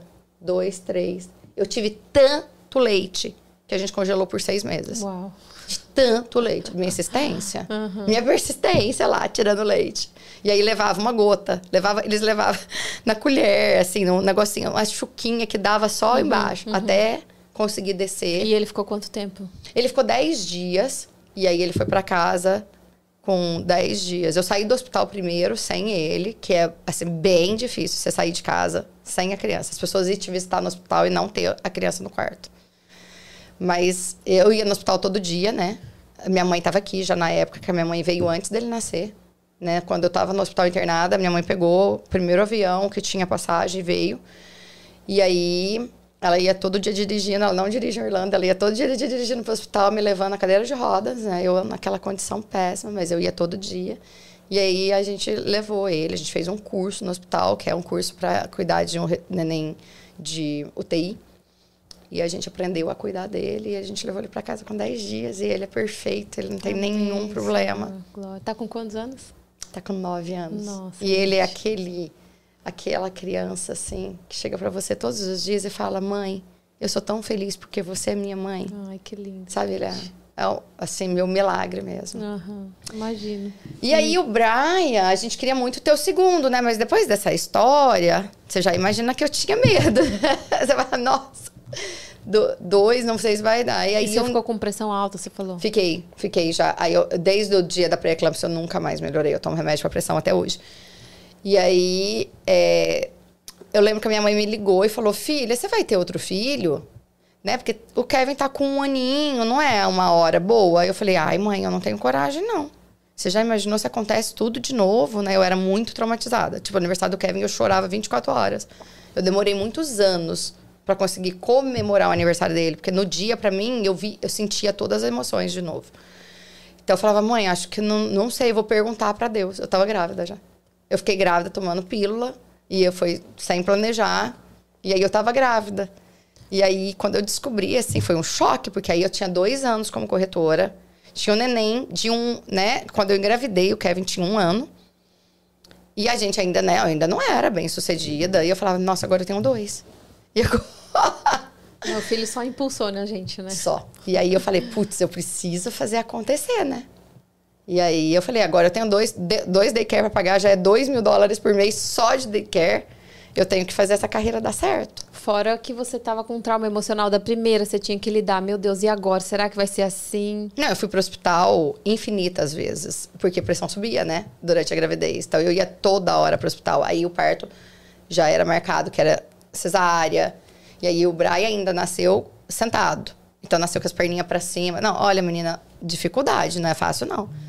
Mas no, do- quando eu tive o Kevin, eu fui, virei corretora três meses depois. Quando eu tive o Brian, eu já era corretora. Então eu já tinha casas em construção, eu já tinha clientes, então eu trabalhei o tempo inteiro. Minha mãe e meu pai vieram, me ajudaram quatro meses. Minha mãe ficou dois meses, meu pai ficou dois, ajudando com o bebê em casa. Quando eles foram embora, eu botei o bebê no, no daycare. Os dois, né, ficavam no daycare. E eu fui trabalhar, trabalhar. Eu trabalhava mesmo quando meu pai e a mãe estavam em casa, eu, de- eu deixava leite, ia, mostrava a casa, voltava, tirava leite, ia e acompanhava uma construção, voltava, tirava leite, ia, falava com o Mas cliente. tava vendendo o carro, tava, Já tipo, tava numa construção da Uhum. sua carreira. Já estava na construção. Eu não parei. Aham. Eu, eu continuei. Claro que esses três meses depois do parto, eu diminuí um pouco o ritmo, mas eu continuava, porque eu falava, se eu parar, depois eu tenho que começar tudo do zero. É. Né? Então eu continuava fazendo marketing, eu continuava fazendo as coisas, eu continuava indo na construção, ver. Né? Porque na, na época eu ainda não tinha Gleice. A Gleice Uhum. foi depois de, que o Brian tinha seis meses. E aí eu continuei. Aí eu fiz tudo, tendo dois bebezinhos. E eu consegui, né? Mas foi tudo bem com a gravidez do, foi. do Brian. Foi bem. Não, Apesar dele ter bem. sido nas, nasceu, nasceu sentado, você É. falou. Ele estava sentado, então é diferente, né? A posição da cabeça, fica com aquela cabeça oval, as perninhas não descem. Demorou um pouquinho, mas foi tudo bem, graças a Deus. Uhum. Só muito risco, mas, né? Mas foi tudo bem. E aí, é, a dificuldade era, né? Eu trabalhar, o Jonathan trabalhar, ter dois bebês em casa. Sua mãe tinha ido embora. Minha mãe e meu pai tinham ido embora, porque minha mãe na época ainda trabalhava, ela não era aposentada ainda. Então ela tinha que ir embora, porque se fosse hoje, já tá aposentada, ficava aqui seis meses, um ano, eu aplicava pra ela morar aqui. Mas na época não.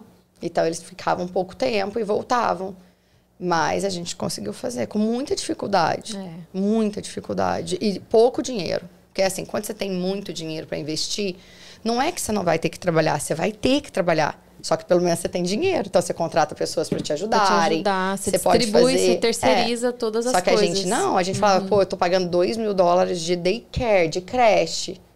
Então, se ganhava 5, 2 já estava só na creche. Aí tinha que pagar a prestação de casa, tinha que pagar a prestação de carro, ah. tinha que pagar. A gente já tinha uma casa própria uhum. na época a primeira casa, mas tinha que pagar a prestação do mortgage, tinha que pagar tudo. Então era muito apertado. Muito apertado, entendeu? Então, assim, Hoje eu falo assim, ah, eu, se eu preciso de alguma coisa, eu falo, eu, eu tenho condições de pagar para alguém fazer. Na uhum, época eu não uhum. tinha. Ou eu fazia, ou eu fazia. Ou não dava, entendeu? Então não tinha. É, eu, sei, eu tenho três aqui em casa. Não é?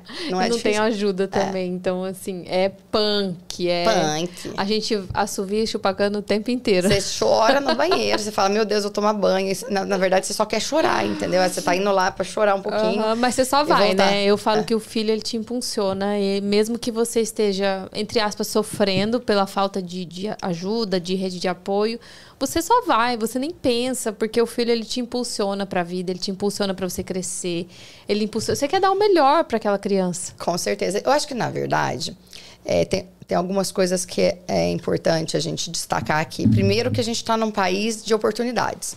Então, é, embora nada seja fácil, não foi fácil nunca. Eu consigo ver claramente um processo de prosperidade de um ano para o outro. Então, todos os anos que eu estou aqui, no, no ano seguinte, eu olho para trás e eu vejo que eu ganhei mais. Eu prosperei. Tava melhor. Tava melhor, eu aprendi, eu cresci, né? Então, assim, eu cheguei em 2006. 2007 eu ganhei mais que 2006. 2008 eu ganhei mais que 2007. 2015 eu ganhei mais do que 2014. 2023 eu ganhei mais que 2022. Entendeu? Amém, então, é um lugar que se você trabalha duro, uhum. se você tem dedicação, uhum. persistência, força de vontade, arregaça a manga e vai trabalhar, vai dar certo. Eu não conheço ninguém que não deu certo. Se não deu certo, foi porque a pessoa desistiu. Uhum. Ou porque a pessoa não fez. Se a pessoa trabalhar direito, vai dar certo. Agora é muito trabalho e muita dedicação. Não adianta achar que é fácil. sacrifício, né? No, no caso de nós mães, muito é. sacrifício. Né? É porque o difícil da mulher é ela tem que conseguir equilibrar a vida pessoal responsabilidades, né, com casa, marido, filho e o trabalho. E, infelizmente, alguns homens ainda têm a cabeça de que é responsabilidade da mulher. Só que não é. É responsabilidade do casal. Então, eu não acho que o Jonathan me ajuda. Ele faz o trabalho dele, de pai, de marido, de quem mora na casa. Sou super grata que eu tenho um maridão, entendeu? Que ele realmente faz muita coisa. Mas não é que ele tá me ajudando. Ele mora na casa.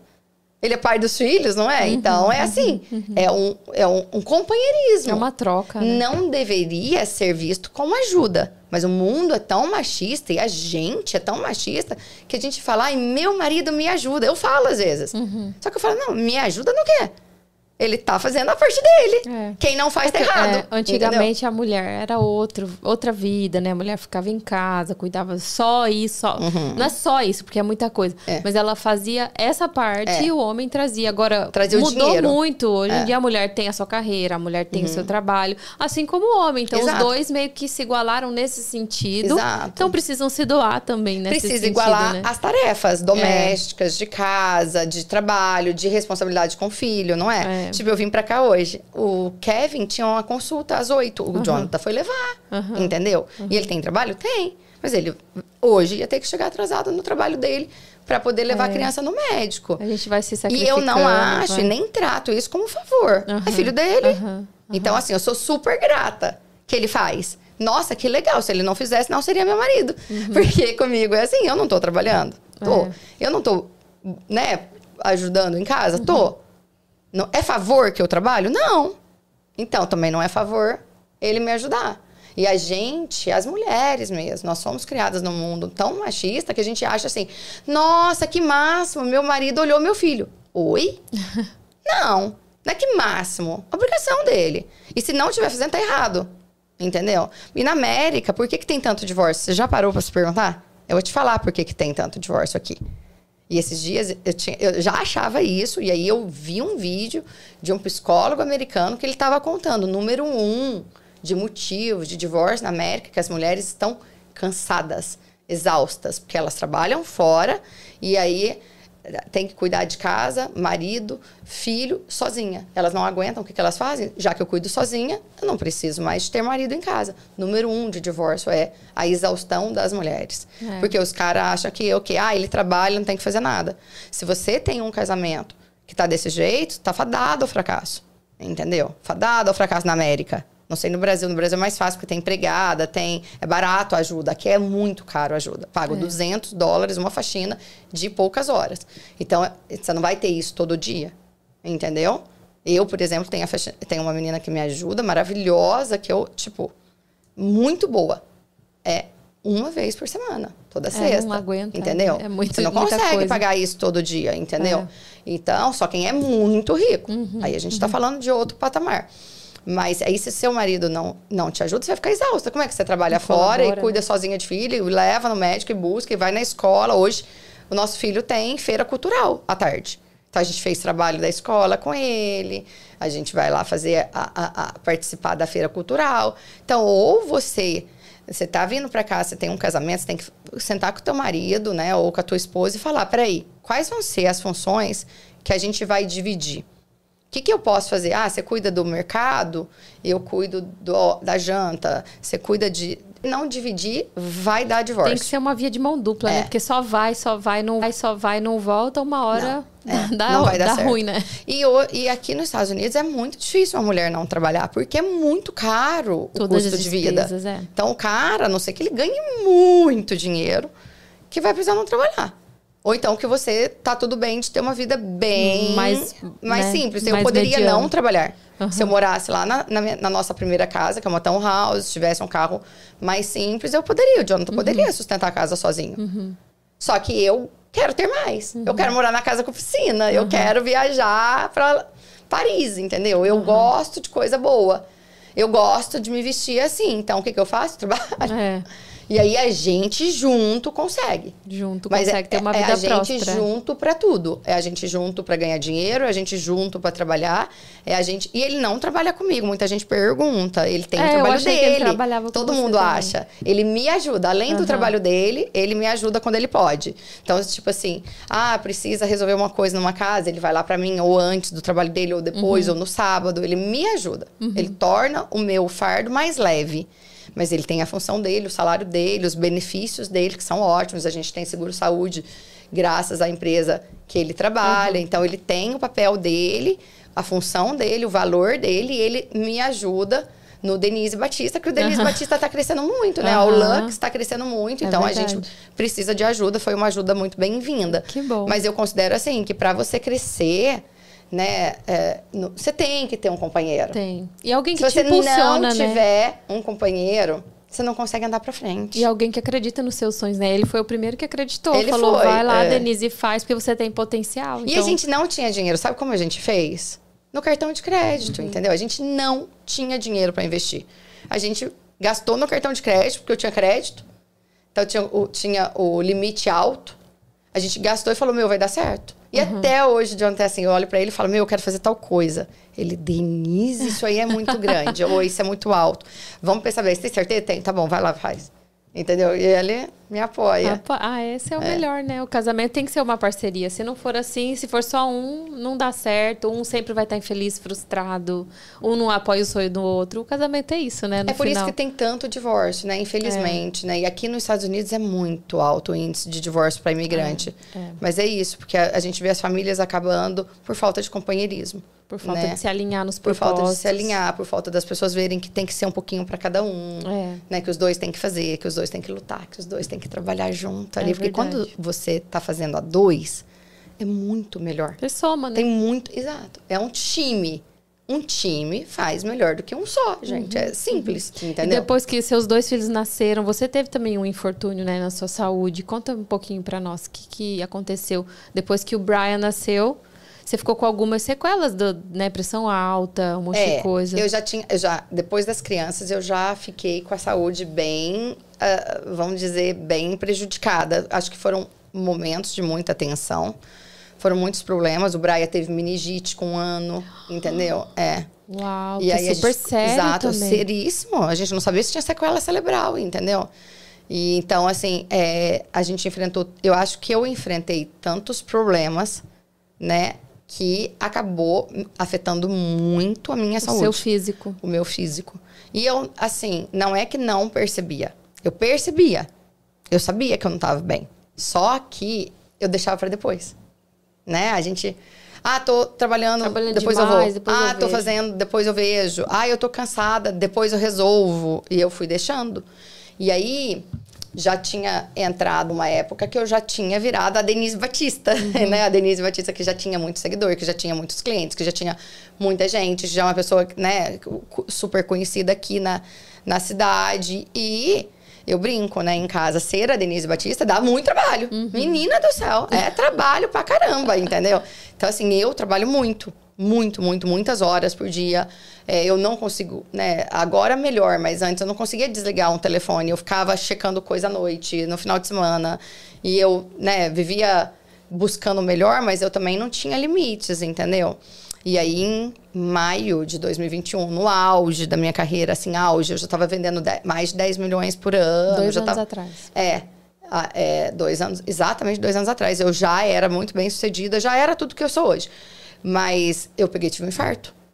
Em maio, 19 de maio de 2021. E foi um Como infarto foi? Onde você gravíssimo. tava? O que, que você sentiu? Gente, Menina, foi assim, eu lembro perfeitamente o dia. tão nova. É, primeiro que no dia das mães, é, que é começo de maio, né? Eu tinha tido muita dor nas costas, meio das costas. E era uma dor que eu falei pro Jonathan assim, Jonathan, é uma dor incapacitante. Eu lembro que eu falei essa palavra, é Você incapacitante. achou que era muscular? Eu achei que eu tinha tido um acidente de carro, achei que era do acidente, achei que eu tinha dado mau jeito e eu tava com dor nas costas, indo no quiroprata, eu não consegui nunca imaginar que era um infarto. Porque eu não sabia na época que dor nas costas poderia ser um dos sintomas de infarto. Eu sabia dor no peito e dor no braço esquerdo, né? E aí eu fui no hospital, naqueles urgent care, Aham. e aí ele falou: ah, é muscular, né? Deu um remédio para um anti-inflamatório, um remédio para dor. E eu tomei, e querendo ou não, fiquei um pouco melhor. Falei, ah, melhorou, né? 15 dias antes tinha assistido esse aviso. Né? O corpo te avisa. O corpo te dá o sinal. Todo mundo que tem um infarto fala isso, e é verdade. E aí, no dia do infarto mesmo, eu tava super bem. Eu tinha saído, feito a unha de manhã, e aí eu tinha um cliente para fazer vídeo pro cliente, porque eu, eu trabalho muito online. Então, meus clientes estão no Brasil e eles compram estando no Brasil. Como que eu faço? Eu vou, atendo o cliente uma reunião online. Aí vejo com o cliente o que, que ele quer, o que, que ele precisa, o que, que é o objetivo dele com aquele imóvel. Aí ali eu já defino se é casa de férias, se é residencial, qual o preço, qual a região. Tudo numa reunião ali de Zoom, uma hora. Aí eu começo a mandar casa pro cliente. O cliente escolhe as casas que ele mais gostou. Eu vou e faço vídeo personalizado pro cliente, mostrando, ó, esse é o- é- essa é a região, esse é o condomínio, esse é o clubhouse do condomínio, essa aqui é a casa. Faço um trabalho bem personalizado. E aí eu fui fazer isso em Claremont. Fiz, fiz vídeo de umas três casas que o meu cliente tinha gostado. E aí eu cheguei em casa, eu tava bem, normal. Cheguei em casa, passou assim meia hora que eu tinha chegado me deu a dor nas costas de novo. Mas era uma dor tão forte que você fala, gente do céu, nossa, não dá pra O que tá mexer. acontecendo? Aí você fala, meu, meu, não, tem alguma coisa muito errada. Eu falei pro Jonathan, meu, tem alguma coisa muito errada comigo.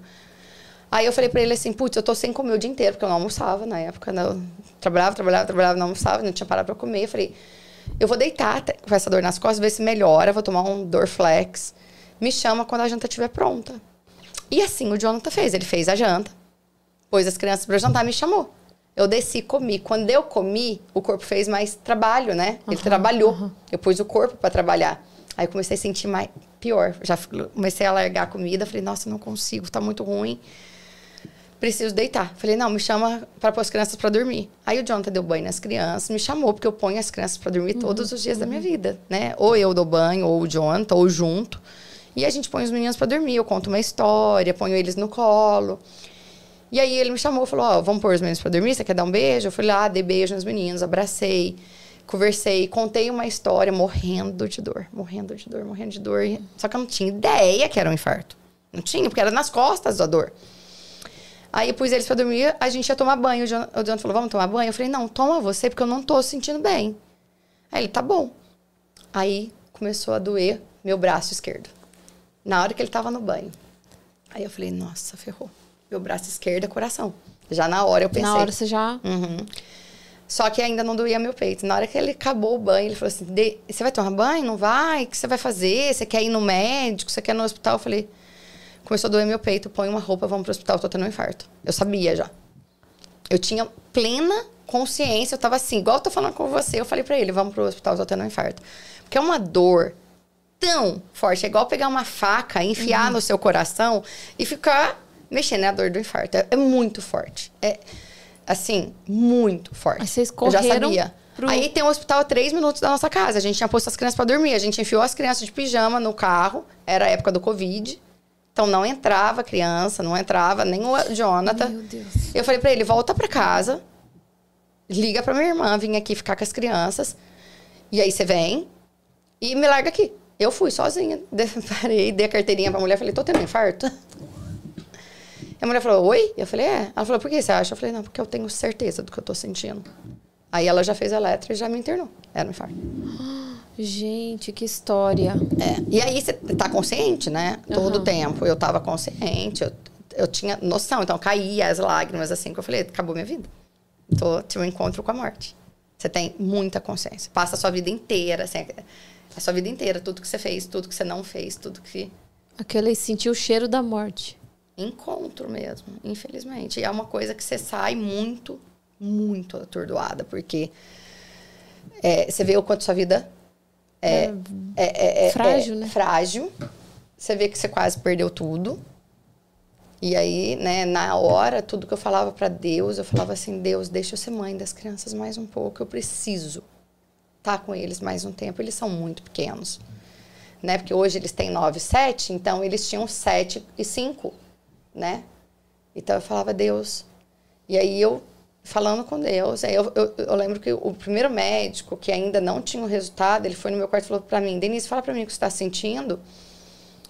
Em inglês, né? Eu peguei, eu peguei, ele pegou assim na minha mão. Aí ele falou assim, você sabe que é grave? Aí eu falei, eu sei. Aí ele falou, então eu preciso que você saiba. E ele só me falou ele não me contou que era um infarto. Ele não me contou. Uhum. Aí ele pegou e falou... Pra não Nisso, piorar, o Jonathan né? Porque chegou... no infarto, é. o médico não pode falar pra não piorar a é. situação, É, porque né? você vai ficar nervosa, né? Uhum. Só que eu uhum. sabia já. Eu tinha certeza. Eu não, tá, não tinha dúvida. Aí nisso o Jonathan chegou, ligou pra minha irmã, minha irmã veio, ficou com as crianças, o Jonathan chegou. Eu tava na sala de emergência, aí eles já falaram, ó, oh, a gente vai transferir ela para um outro hospital, porque aqui não temos o que ela precisa. Aí você já sabe, né? Fala, hum, que bonito não é, né? Aí era de ambulância. Eu sou tão brincalhona que na hora eu ainda falei, nossa, pelo menos vou andar de ambulância. Eu nunca andei, né? tipo, o cara rindo. Ele falou, nossa, só você. Aí eu falei, não, tipo, tá tudo bem. Aí, eu, aí, ela, aí ele falou, só que é Covid, tá de madrugada, o Jonathan não é autorizado a entrar. Aí eu falei, Jonathan, vai para casa, dorme, porque a gente não sabe o dia de amanhã. Tudo eu penso, né? Tipo, aqui é muito, você tem que se virar. Aí eu falei, vai, dorme. Aí ele falou, você é louca? Eu falei, vai, dorme, não tem o que fazer. Eu resolvo. Quando der, eu te dou notícia. Só que aí eles já sabiam que eu estava tendo um infarto e já sabia que eu ia para pro, pro centro cirúrgico. E não tinha me contado. Só que aí o cara do, da ambulância falou. Falou, não, a gente já vai te deixar direto na sala de cirurgia, né, por causa do infarto. Então eu fiquei sabendo assim. Mas eu já sabia, é, é, consciente. Nem foi uma surpresa. Hum. E eu tava muito calma. Eu falava para Deus, Deus, me tira daqui. Né? E aí, quando o médico começou o cateterismo, eles vão fazer o cateterismo para ver o que, que aconteceu, né? Aí ele começou e, ele, é, é, você acordada, né? É uma coisa que eu não tinha ideia, que um cateterismo é feito com a pessoa acordada. Nem é eu. feito com a pessoa acordada, é. Então, ele vai falando com você. Claro que fica dando... É, para mim, eu lembro muito da cena ficar apagando. Sabe quando você abre o olho e fecha o olho, abre o olho e fecha o olho. Então eu via tudo aquele movimento no centro, né, no centro cirúrgico e eu via tudo que estava acontecendo. E tinha uma televisão muito grande que era a imagem, né, ele fazendo. Então ele me chamava. E aí ele falava, Denise, Denise. Aí eu, eu lembro que eu olhei, aí ele falou: a sua veia não está entupida. Ela morreu. Né? Ela dissecou. É. E eu preciso sair daqui. Aí ele encerrou o cateterismo, porque o meu ele caso. Ele falou, não, é. tipo, é. você ali no meio do uhum. exame. Ele mostra, ele me mostrou o que, que tinha acontecido no meu coração. Ele mostrou onde estava preto, a onde não passava. Acabou. Uhum. Aí terminou, claro, aí eu apaguei. Aí eu, tipo, quando eu lembro, eu fiquei na semi-UTI seis dias. E eu, esse período eu não lembro. eles dão um remédio que você apaga. Não, Você deleta. ficou seis dias apagada. Eu, Tipo, acor- eu acordava, levantava, abria o olho, conversava, mas eu não lembro de nada que aconteceu. Eu lembro que eu sentia muita dor, que eu tomava morfina o tempo todo. E eu lembro assim, ah, a pessoa foi visitar. Aham, mas eu não lembro o que aconteceu, que ela falou, não lembro como eu saí, não lembro como eu voltei pra casa. Acho que eles dão um dos remédios, Remédio muito apaga. forte. Uhum. Acho que um dos remédios apaga a sua memória. Porque é, é muito, tipo, não lembro nada, entendeu? Então. E você teve que fazer uma cirurgia? Então, no meu caso, a gente não fez a cirurgia porque é, não, é, aquela veia, aquelas artérias que duas artérias que tinham entupido, eles falaram, a gente vai te tratar com remédio para ver, ela não vai desentupir, ela que na verdade não entupiu, né, que ela dissecou. Falou, essa você perdeu, mas vamos ver como seu coração vai reagir sem elas.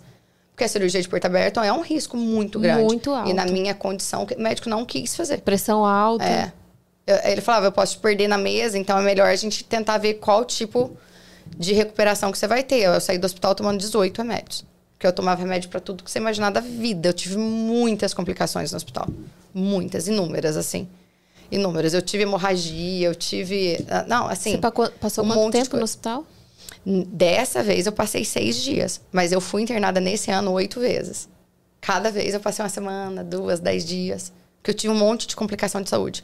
Parece que assim, até para o hospital do câncer eles me mandaram, porque os meus exames davam todos alterados. Tudo, tipo, foi muito puxado, foi muito difícil. Tive que fazer duas cirurgias depois, em outros lugares, tive que tirar vesícula, tive que fazer outra cirurgia, aí tive hemorragia, aí tive infecção. Eu voltei para o hospital Afetou toda a, afetou a todo o meu organismo. Aham. E fora o emocional, né? Porque você sai, Nossa. você sai de lá. Você no auge da sua carreira, duas crianças. Você sai de lá. Não, assim, graças a Deus, eu falo, Deus é muito bom, porque aí nessa época, que é 2021, eu já tinha uma estabilidade financeira, já tinha dinheiro guardado, já tinha reserva de emergência. Então eu, eu não tinha essa preocupação, tipo, eu não, o Jonathan tem que trabalhar pra gente comer Aham, igual foi do- aham. no, no nascimento do Kevin. Então eu não tinha esse momento. eu Uhum, já tava melhor, né? Já tinha o no, meu nome, minha estabilidade. Então a gente tinha muita casa para fechar. Na semana que eu tive infarto, eu tinha cinco fechamentos, cinco entregas de casa. E a gente entregou as cinco. Porque aí a minha equipe já entregou, entendeu? A gente, porque aí eu já era estruturada. Uhum, Nessa época você não tinha broker ainda.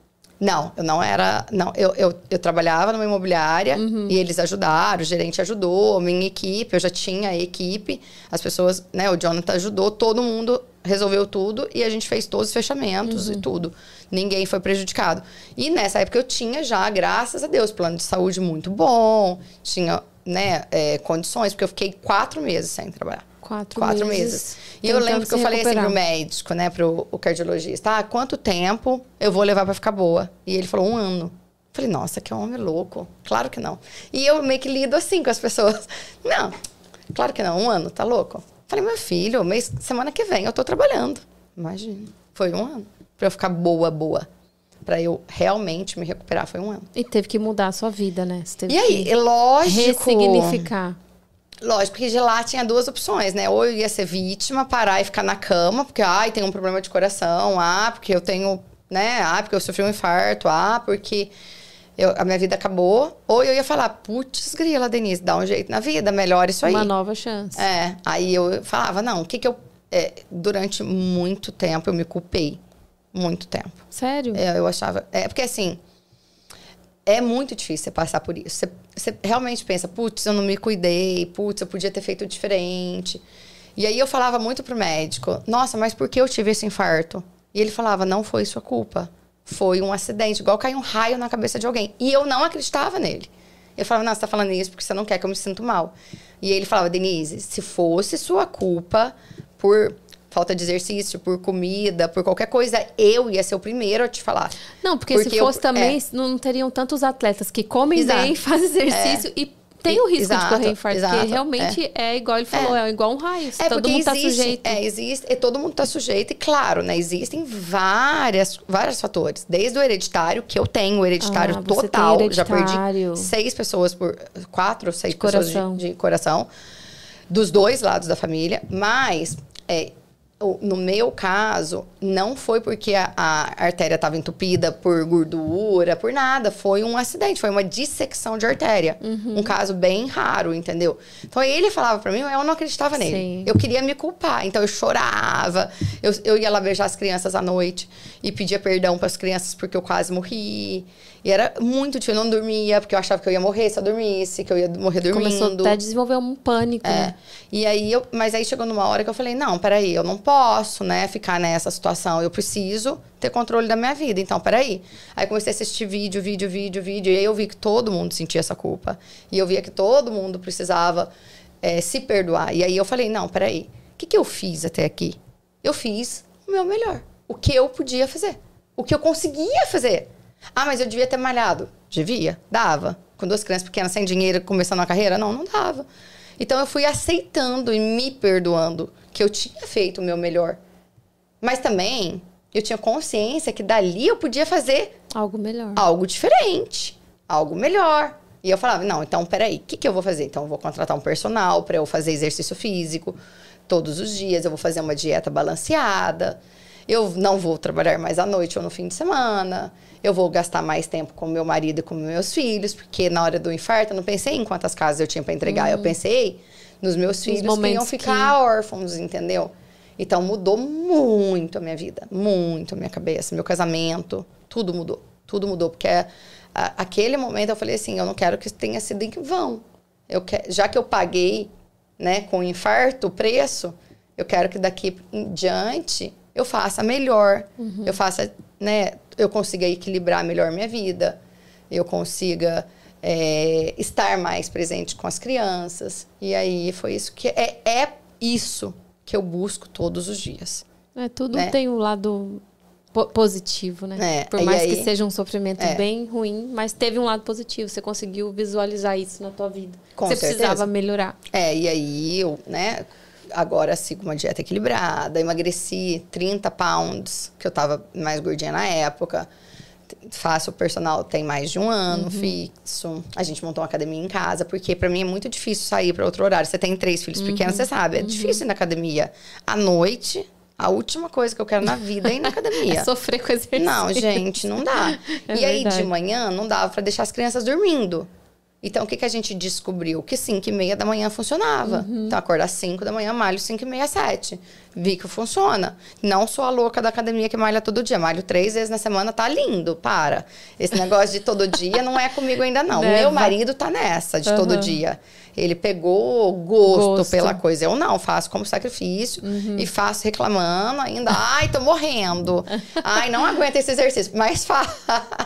Não, porque eu não gosto de gente que prega que tá tudo maravilhoso, uhum. né? Não, faço morrendo. Uhum. E a dieta também. Eu como super saudável, salada, grelhados, tudo. Aí tem dia que eu como donuts. E tá tudo bem também, porque eu não gosto de nenhum extremo, entendeu? Nenhuma, é, é. força, né? É, colocar força. Mas melhorou, assim. Eu melhorei muito já de saúde. Ai, que bom.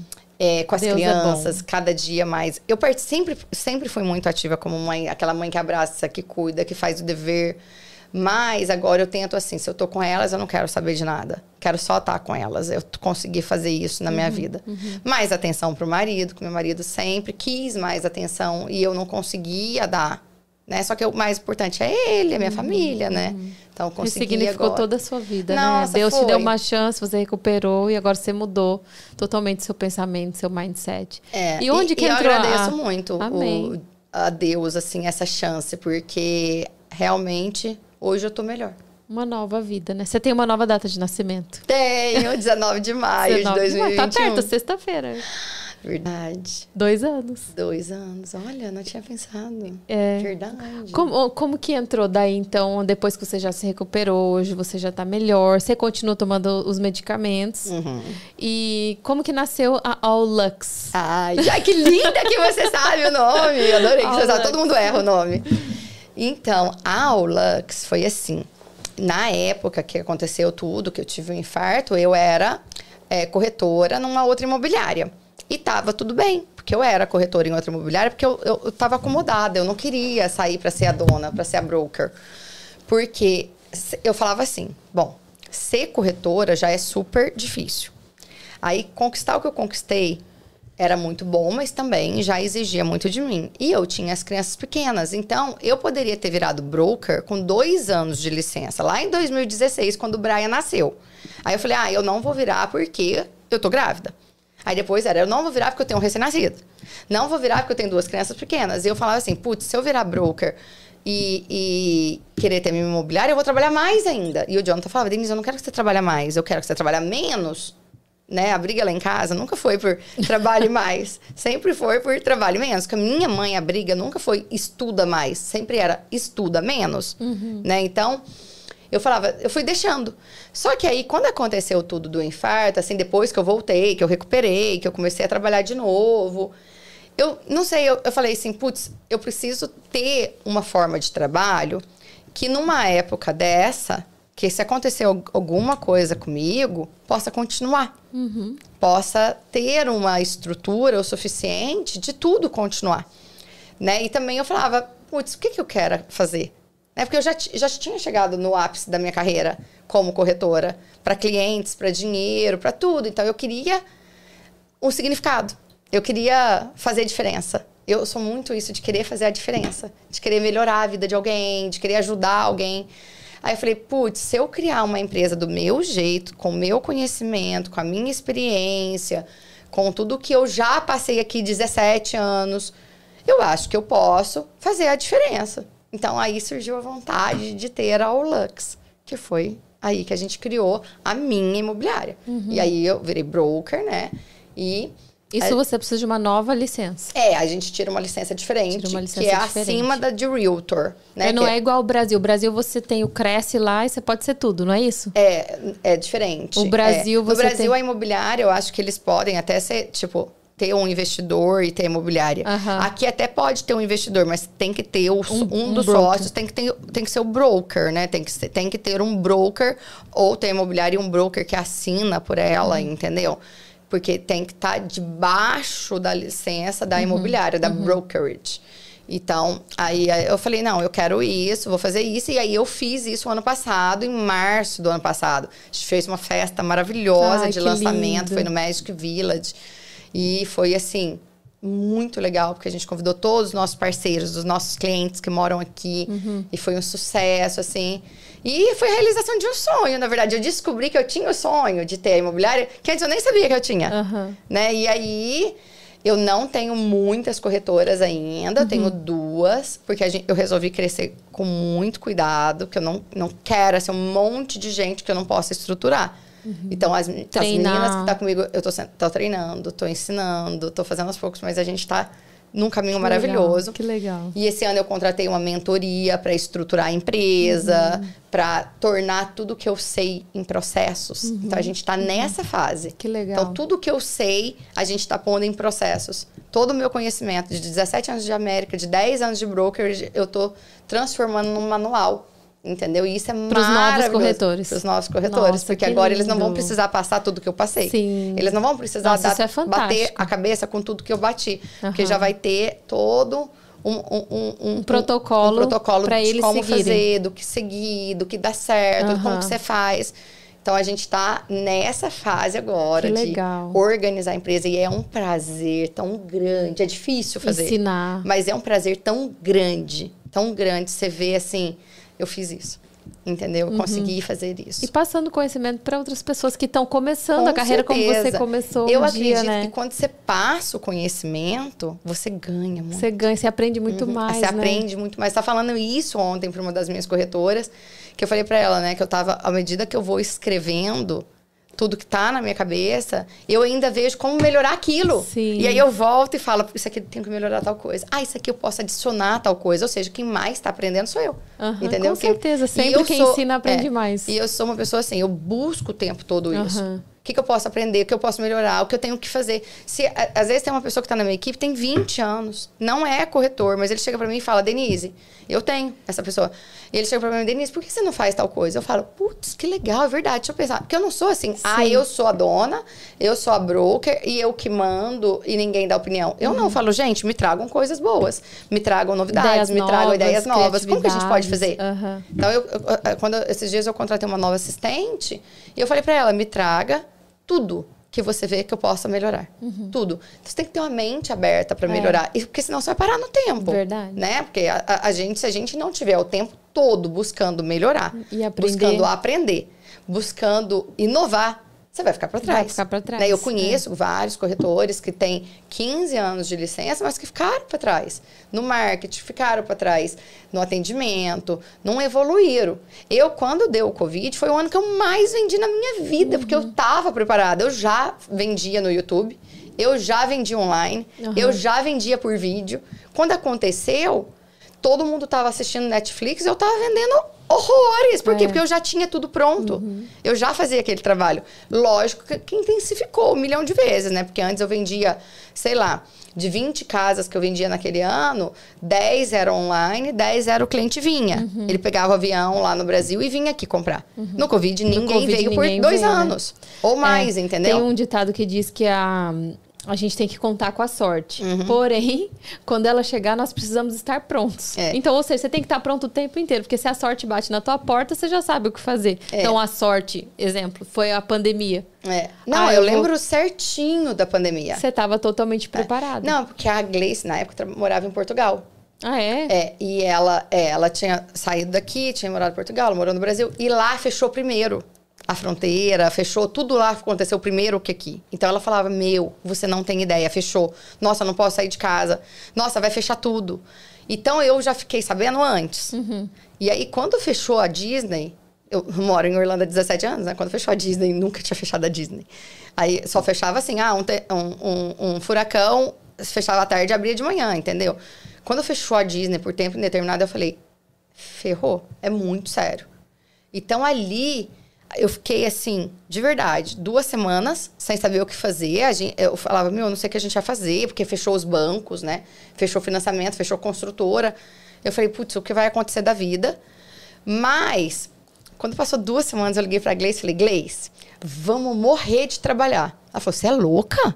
Eu falei, não. Porque as pessoas estão em casa, eles vão ter tempo de olhar os imóveis. Bora trabalhar, vamos fazer site novo, vamos fazer newsletter nova, vamos fazer post novo. Ela, meu, você não tem. Não, imagina, você não pode gastar o dinheiro. Eu falei, filha, eu vou gastar tudo que eu tenho. O que tiver que gastar, mas a gente vai arrebentar. Menina, essa é você sair com o guarda-chuva na chuva, entendeu? Foi mesmo, a pandemia foi. É, aí foi isso, a gente estourou, morremos de vender. Porque as pessoas estavam em casa. Sim. Então as pessoas ficaram ali dois meses assustadas. Quando foi abrindo, por quê? Casa é shelter, Uhum, é abrigo. Então a gente foi autorizado a trabalhar, os corretores. Né? Porque não pode, não, não, não, não abrir a construção. Então a construção trabalhou, então o Jonathan trabalhou e eu trabalhei. Então a gente pôs as crianças no, no daycare que estava aberto, Uhum. né? Que tinha na época um daycare que ficava aberto para justamente as pessoas que tinham filhos Uhum. que estavam que estavam é, com profissões autorizadas a sair. Isso eu tô falando assim, comecinho mesmo. E a gente pôs as crianças e a gente falou, meu, vamos trabalhar. E aí eu trabalhava normal, ia na construtora, fazia tudo, tudo, tudo quando eles tinham visita. Quando eles não tinham, eu ficava mandando e-mail, eles respondiam, eu mandava pro cliente. E aí, com o tempo, os clientes foram vendo mesmo. Falaram, meu, eu tô aqui, não tô fazendo nada, vou fa- ah, vou ver esse imóvel.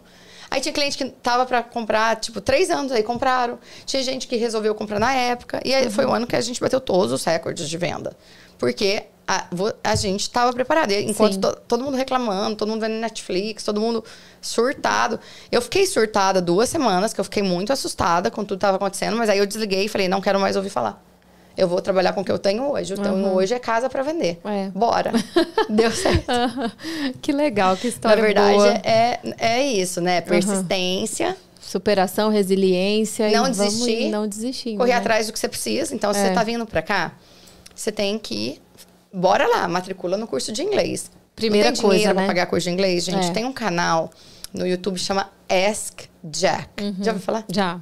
Ela é maravilhosa, ela, a Jack é americana Uhum. e ela morou no Brasil 10 anos, então ela fala português. E no canal dela, gratuito, viu, gente? Ela, ela, É, hoje ela em dia ensina inglês, inglês é super fácil, né? maravilhoso, maravilhoso. Eu conheço, ela é minha amiga Aham. pessoal, a Jack. E eu falo, você não tem dinheiro, não. Vai assistir o canal gratuito. É. Tem o curso? Tem, mas por enquanto assiste gratuito, já vai te ajudar. É. Aí você tenta seriado em inglês, filme. É a primeira inglês. coisa, porque o inglês vai te abrir muitas portas, Uhum. né? Nós, eu não sei se eu cheguei a comentar com você, nós temos uma plataforma onde a gente ajuda os imigrantes. Então, nessa plataforma, que é a cineamerica.com, os imigrantes têm lá acesso a advogado, têm acesso a contadores, têm acesso a corretores de imóveis que vão ajudar eles a alugar ou comprar casa. Uhum. Tem acesso também a professor de inglês, onde eles vão poder aprender o inglês, mas não só isso. A pessoa está vindo aqui, sei lá, ela vai fazer um diploma de advogado, ela precisa validar o diploma dela, ela vai validar o diploma, vai aprender inglês, vai poder passar, fazer a prova do board para poder ser advogado aqui, enfim. Várias coisas. Então a cineamerica.com também vai ajudar Nossa, que você máximo. se você É, né, ter todo precisa tipo todo de- tipo de, de informação, informação num só lugar, que é qualificada, né? Porque tem tanta coisa que sim. não é correto. É, esse foi um cuidado que a gente teve de colocar pessoas realmente que a gente sabe que desenvolvem um Isso é trabalho muito legal. importante, porque a maior dica é você estudar. É. você estruturar. Eu falo estudar não é catar o livro, é buscar informação, Sim, buscar, a buscar informação correta, se munir dessas informações e fazer o seu, né? Uhum. O que, que a pessoa precisa, Denise, para ela se tornar um corretor de imóveis aqui na, na Flórida? Então, precisa. Primeiro passo tem que estar legal, né? Tá. Tem que ou ser residente, ter o green card, ou ser cidadão, ou ter, no mínimo, autorização, de Autorização trabalho. de trabalho, então, tem que ter o work permit, autorização de trabalho. Então, às Tá. vezes, seu marido está contratado de uma empresa, você tem autorização de trabalho? Pode, Uhum, pode virar corretor. Teu marido tem um L1, você tem um L2? Pode ser. EB2. Exato, qualquer tipo de visto. Tem, tem que ter o papelzinho lá autorizado a trabalhar. Tá. Você vai pegar isso, aí você vai. Primeiro passo, você vai se matricular num curso, Uhum. né, para fazer a- o curso de Sales Associate, Uhum. que é o, o- a primeira função, que é o, é o, é o para virar o corretor. Aí você vai fazer esse curso, igual eu te falei, pode ser duas semanas, pode ser todo dia à noite, pode ser no final de semana, tem várias, vários horários e opções. Quando você termina esse curso, no dia que você termina, porque são 60 horas, Tá. no dia que você termina, você tem que fazer a prova do curso. Uhum. E aí você tem que passar nessa prova do curso. Beleza, a prova do curso não é difícil. Porque o curso quer que você passe. Uhum, Então, ali tá tudo bem. Só que aí, nesse meio tempo, enquanto você fez o curso, lá no curso mesmo, eles vão te dar o que você tem que fazer o fingerprint, Uhum. né? Já vão marcar um lugar para te, te ensinar onde que você vai. Você faz esse fingerprint, que é checar os seus, é, o background, né? Uhum. Vai checar tudo de você. E você tem que já pagar e cadastrar para fazer a prova do estado. Tá. E aí tem muitos horários disponíveis, muitos locais, porque é você e um computador. Então você entra numa sala que tem 50 computadores, cada pessoa que está ali está prestando uma prova diferente. Um é para todos os tipos de licença. São quantas perguntas, possíveis. você sabe? Putz, não lembro. Mas, nossa, acho que 100. Tá. Acho que 100. E você tem que fazer mais de 70. Acho. Nossa, faz Uhum. tempo, hein? que eu tirei essa licença. Acho que é isso. E aí você tem. Se você não. Aí você termina o curso, passa na prova do estado. Tem, passa na prova do curso, vai para a prova do estado. E aí você tem que passar essa prova. Se você não passou, você pode tentar amanhã de novo. Você vai lá, paga a taxa, Entendi. faz a inscrição de novo e vai tentando. E vai tentando, e vai tentando até você passar. Tem gente que eu conheço que fez 10 vezes. Tem gente que fez Passou, duas. pegou a carteirinha, ela precisa ir numa imobiliária. É, passou, ele vai te dar um papel escrito, né, que você passou. Uhum. Aí dali você já procura a imobiliária, ou se você já tiver visto, já procura onde estuda as, as imobiliárias, o que, que cada um oferece, como é o trabalho de cada um, quais são os seus benefícios em cada lugar, porque é self-employment. É, Uhum. Ninguém te paga salário, ninguém te paga por hora, ninguém te dá benefício, não tem nada. É você por você. Agora, o que, que as imobiliárias fazem? Tipo de tratamento diferente, o que, que você vai ter de à sua disposição para tecnologia, né? Então, ah, tem site, ah, tem, tem app, é, tem programa de assinatura eletrônica, DocSign, tem o que você tem que ver isso. O que que cada imobiliária te oferece? Sim. Principalmente se você é novato, você nunca viu, você precisa de um treinamento. Precisa de um treinamento. Porque se você não tiver um treinamento, você vai bater a cabeça demais. Não precisa mais bater a cabeça igual É. eu bati, gente. Porque eu bati em 2014, agora nós estamos em 2023. Já, tipo, tem muita informação. Aí a aí pessoa a- vai pra imobiliária, conversa, é aceito, né? O broker tem que gostar da pessoa também. Porque às vezes já aconteceu comigo, de várias pessoas que chegam na imobiliária não tem o meu perfil. Não tem nada a ver comigo. Eu falo, putz, a minha empresa é tecnológica, porque a Olux é 100% tecnológica. A gente usa, a gente é parceiro da Side, que é a empresa número um de tecnologia para real estate nos Estados Unidos. Então, se é uma pessoa que não gosta de tecnologia, não lida bem com app, não dá certo de trabalhar com a gente. Não é por mal. É porque a empresa Sim. é tecnológica. Tem que ter o perfil. Tem que ter o perfil. Se- Eu sou super atenciosa, eu, go- eu- o que eu- mais importante para mim é o atendimento do cliente. Se uma pessoa que fala, ah, eu não tenho paciência com o cliente, já não dá para trabalhar comigo, você entende? Então você, você tem que fazer entrevistas e ver onde que você se adapta, se encaixa melhor. E aí a pessoa, a- o broker registra ele na licença dele. Isso. Ah, então o, o realtor fica debaixo de uma Debaixo broker. de uma broker. É uma só que ele pode estar. É um só. Um só que ele ele vai pode escolher uma estar. imobiliária. E aí Se ele... ele- não gostar, ele sai, ele troca. Mas não é bonito Sim, e nem legal a pessoa que né? trocando todo dia.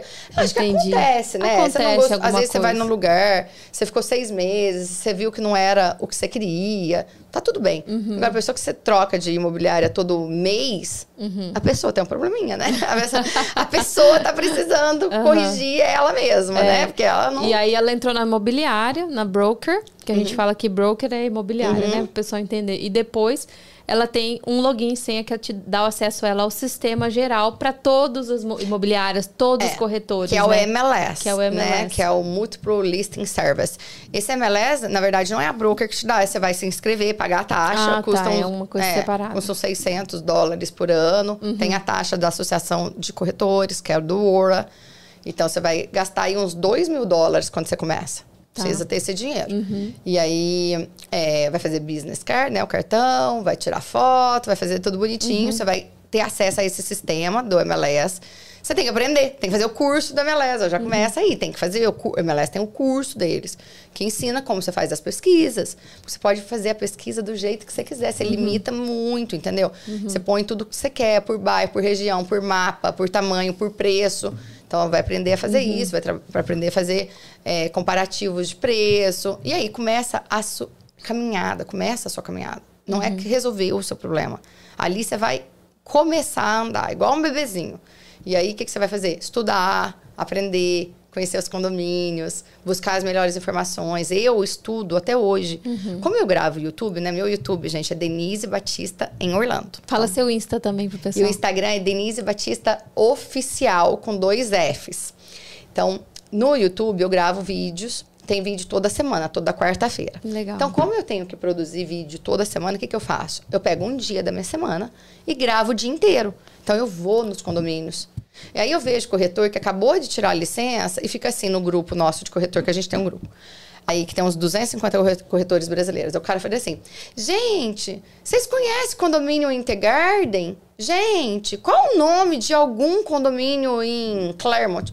Eu olhando aquilo, eu falo, meu querido, mas tu não sabe nem o nome do lugar. E você quer vender a casa? Coitado do seu cliente, né? Com a sua falta de, de instrução. Sim. Porque o mínimo é o corretor conhecer o nome dos condomínios. Você tem que conhecer, pegar o carro, dirigir, ver se vale a pena, ver se tá caro, ver se tá barato. Eu já tive um monte de cliente que mandou condomínio para mim online. Eu falei, esse lugar não é bom, tá caro. Isso aqui não tá melhor. Eu tenho uma planta maior por esse, por esse preço. Aham. Porque eu sei de cabeça. Sim. Não sei todos de cabeça, mas sei muitos. A Porque minha tabela, a gente atualiza, a minha tabela de condomínio, de condomínios lançamentos, a gente atualiza semanalmente. Tem Uhum. mais de 100 condomínios. Você pode falar, Denise, me dá 10 condomínios em Claremont, eu te mando na hora, me dá o que você quiser. Sim. Então, se você não buscar esse, esse tipo de informação, de conhecimento, Uhum.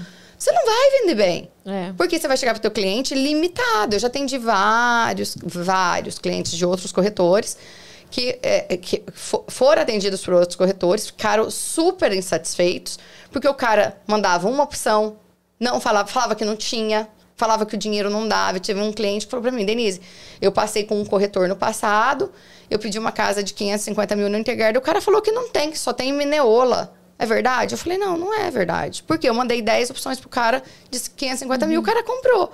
Eu, Denise, não fiz nada errado. Eu tenho conhecimento e eu atendi o que o cliente queria. Quem fez errado foi o colega que falou pro cara que não tinha. Agora, eu não sei se ele não fa- falou pro cara que não tinha por falta de conhecimento, por preguiça, porque ele não tava afim.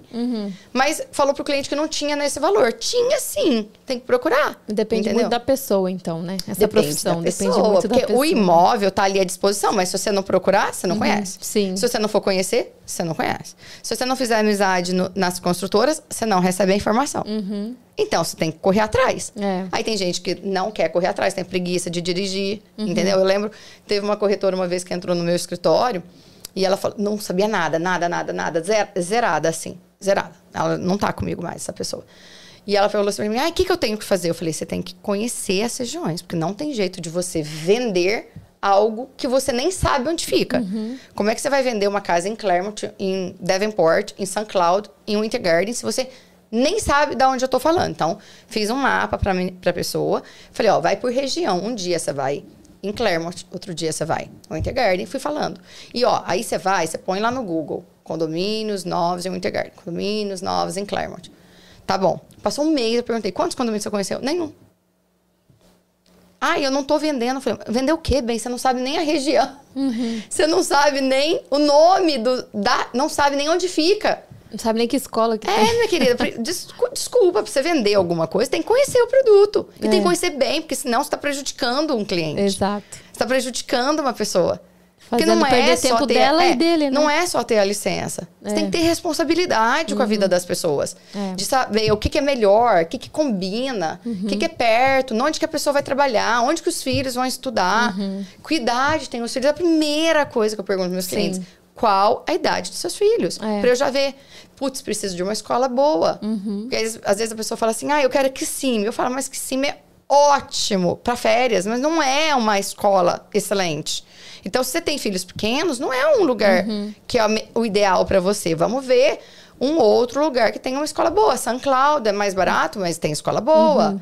Entendeu? Se a pessoa não pode pagar, por exemplo, Uhum. Sim, o tem que ter essa cuidado e preocupação desde o início, e né? as pessoas não têm. Muitas, muitas pessoas têm, mas muitas Aham. não têm. É. De falar. Então você tem que conhecer, você tem que ir, você tem que dirigir, você tem que saber se é bom, você tem que Uhum. saber se aquela construtora usa um material bom. Você vai ter problema com essa pessoa durante a construção, porque vai ter problema. Como é que elas resolvem?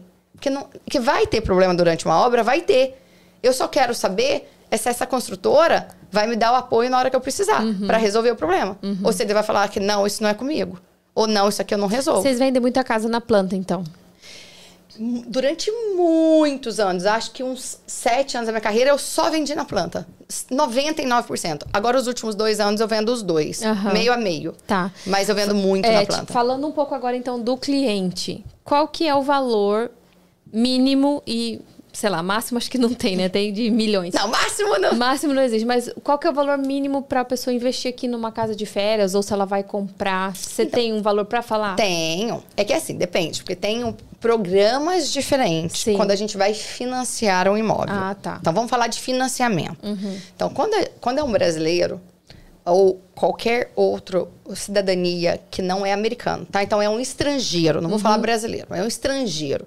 Tem programas específicos para o estrangeiro. Tá. Então, esses programas, eles não querem.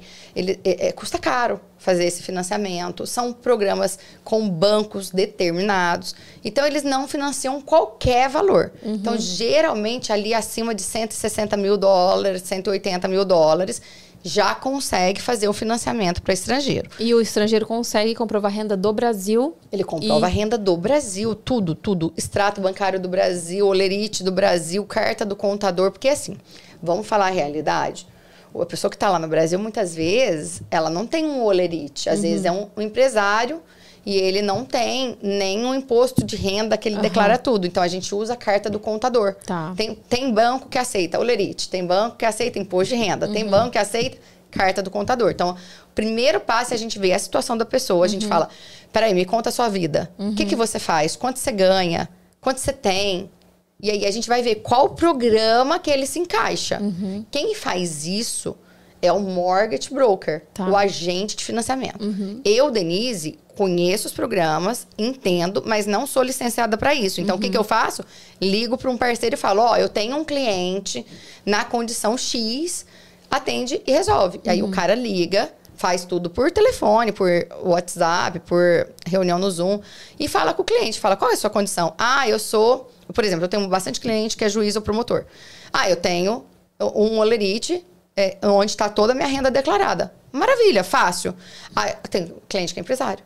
Não, eu não tenho a renda declarada toda, mas o meu contador pode dar a carta do contador. Então ele fala, então vou usar o banco que aceita a carta do contador. Não é um processo difícil, porém ele tem o passo a passo. Tem o passo a passo, Tá. dá para seguir. Nunca tive um financiamento negado na minha vida. Uhum. Existe jeito de financiar Tá. se você quiser.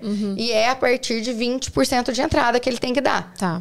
Então, se uma casa custa 500, tem que dar o 20%, 20% de 500. de 500. Se, for, se você for financiar. fazer com 20% de entrada. Tem programas de 20% de entrada, de 25%, de 30% e até 40%. Tá. Claro que o valor dos juros depende do quanto a pessoa comprova. Depende do dinheiro que ela mostra que ela tem, da segurança jurídica que o banco sente, de- do que, que ela está comprovando. Ela tem imposto de renda, ela tem o lerite, ela não tem nada.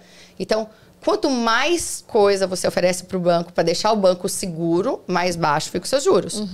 Mas quanto menos coisa, mais alto. Hoje está girando em torno de 6% ao ano, 6,5%, depende. O que é baixo, gente, porque é o ano. Ao ano. Né? Então, lá no Brasil é bem mais caro os juros. Numa casa de 500 mil, por exemplo, ela vai pagar o quê? Uns 3, 3,5? Isso aí a gente não faz de cabeça, porque eu faço, eu tenho uma calculadora eletrônica que a gente calcula, porque aqui não calcula só a prestação. Entendi. Aqui na prestação, o banco vai recolher o valor do imposto do IPTU, vai recolher o valor do seguro da casa. Então, Tá. para eu fazer isso, eu falo para o cliente assim: o que, que você quer?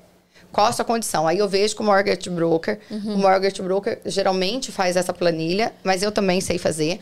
Que a gente pega, liga para o lugar da para conta para seguradora e fala: nessa casa quanto vai custar um seguro anual? Ah, mil dólares. Aí eu pego o imposto de o property tax que eu- é mais ou menos 1,5% do valor da casa. Já calculo, acrescento tudo porque na parcela do financiamento já está Já embutido está embutido. seguro obrigatório do imóvel e o valor do, do property tax, que é o IPTU. Porque o cara, o banco é muito inteligente. Ele pensa assim: se eu deixar para cobrar esse cara no, no, de uma vez em janeiro, o cara não vai ter 5 mil, 10 mil. Entendeu? Então o que ele faz? Ele cobra mensal. E ele vai lá e paga de uma Entendi. vez. Por quê? Se ficar sem pagar o, o, o property tax, vem hora a casa. Então ele não quer. O banco fala, putz, ficar, mexer com o imposto, a gente não pode. Então é muito legal para quem está financiando, porque não tem que desembolsar um, um valor absurdo de IPTU, porque foi dividido em 12 vezes. Mas se, o, se o- a pessoa que estiver assistindo quiser fazer esse, essa planilha comigo, pode entrar em contato que a gente faz a planilha com você no mesmo dia. Só que a gente tem que ver a sua condição, quanto mais ou menos você vai qualificar, qual vai ser os juros. E o mortgage broker, que trabalha com a gente em parceria, eles falam, Denise, num dia, numa conversa, pe- já, já vai pedir os documentos essenciais. Sim. E o, o cliente mandando, ele já me liga e fala, ele qualifica, não qualifica, ele qualifica para 500 mil, para 300, para 600. É que é diferente, né? No Brasil, a gente procura a casa primeiro, vê a casa, aí depois a gente manda os documentos, lá, lá. Aqui é diferente, porque primeiro manda os documentos. Primeiro você faz a pré-qualificação. Pré-qualificação, e aí nesse documento já vai te falar, ó, você De qualifica. Uhum. isso, isso ou isso, porque daí eu acho que até é intelig- mais inteligente, muito mais. porque ninguém perde tempo. Exato. É porque assim, já aconteceu comigo várias vezes. Do cliente vem, tá aqui na Disney, no parque. E aí dá aquela vontade, quero morar em Orlando, quero comprar uma casa em Orlando. Todo e ele mundo, né? liga. É, e ele liga. Entra lá no Instagram, põe lá corretor brasileiro em Orlando. E aí liga e fala, Denise, tô na Disney, tô aqui de- com a família toda, mas quero ver uma casa. Eu saio e mostro. Uhum. Só que eu já falo pros caras, ó, se você gostar e quiser continuar, a gente tem que fazer a pré-aprovação, tá Aham, bom? Tá bom? aham. E a gente consegue fazer super rápido, de um dia pro outro. Mas se o cliente já vem marcado do Brasil, já faz a pré- pré- pré-aprovação de lá, já, já adianta o processo. Né? Já deixa mais fácil. Sim. Então tem jeito da gente resolver de um jeito ou de outro. É. Mas o ideal é que a gente faça primeiro a pré-qualificação, depois busca a casa. Porque vai que você tá falando assim pra mim, Denise, eu quero uma casa de 500 mil. E aí a gente tá vendo um monte de casa de 500 mil, linda, maravilhosa, nossa, cozinha branca, tudo. Aí quando você vai qualificar, o cara fala, não, mas era 350. Pô, você vai ficar chateada. Sim, aí vai começar um novo processo. Não vai te dar aquela casa que você já tinha visto, imaginado. então é frustrante. Sim. Pra evitar a frustração, perda de tempo do seu lado e do meu, porque tempo é dinheiro nos Estados Unidos. É. Então a gente fala, meu, você tá pré-qualificado? Não, faz a pré-qualificação. E aí a gente vai te mandar o- o imóvel que é pro seu bolso, Legal. entendeu? Que dá certo, entendeu? E tem clientes que têm quatro casas financiadas, porque eles vão fazendo, eles qualificam, eles vão fazendo e vão fazendo o quê? Porque na E verdade investindo. é o que eu falo. Se você não tá pagando o seu financiamento, você está pagando o financiamento de outra pessoa. Ah, sim. Então, o que, que os meus clientes investidores fazem? Eles dão a entrada, fazem o financiamento, com o valor do aluguel. Eu boto a casa para alugar, com o valor do aluguel paga a prestação. Ou seja, quem que paga a prestação? O inquilino. Então, eu- se você é inquilino hoje, você tem que pensar isso. Você está pagando a prestação de outra pessoa, então pague a sua. Porque se você qualificou para fazer o aluguel, junta, gente, porque o estrangeiro precisa dos, no mínimo, 20% de entrada. O americano precisa de 3,5%. É. O residente, gente, 3,5% de entrada.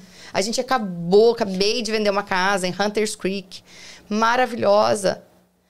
3,5% de entrada. Qualquer Então, é, pessoa qualquer consegue juntar pessoa esse valor. Meu, consegue. meu bem, faça um bico à noite, Uhum, um part-time, né? Pega um extra, entendeu? E faz, entendeu? Uhum. faz mesmo, é. Aqui é possível. É possível. Só mora de aluguel quem ainda não teve essa preocupação, Ou né? quem não teve conhecimento Ou não também. teve de conhecimento. Tem o bloqueio de, ah, é muito difícil, vou É. ter que dar entrada e não sei o que. Não, Na é que acham, verdade, é. acham às vezes que é muito difícil, que não vai ter. Mas é- sabia que a gente tem programa para quem não tem documentação? É, então. Uhum. Usa o Tax ID.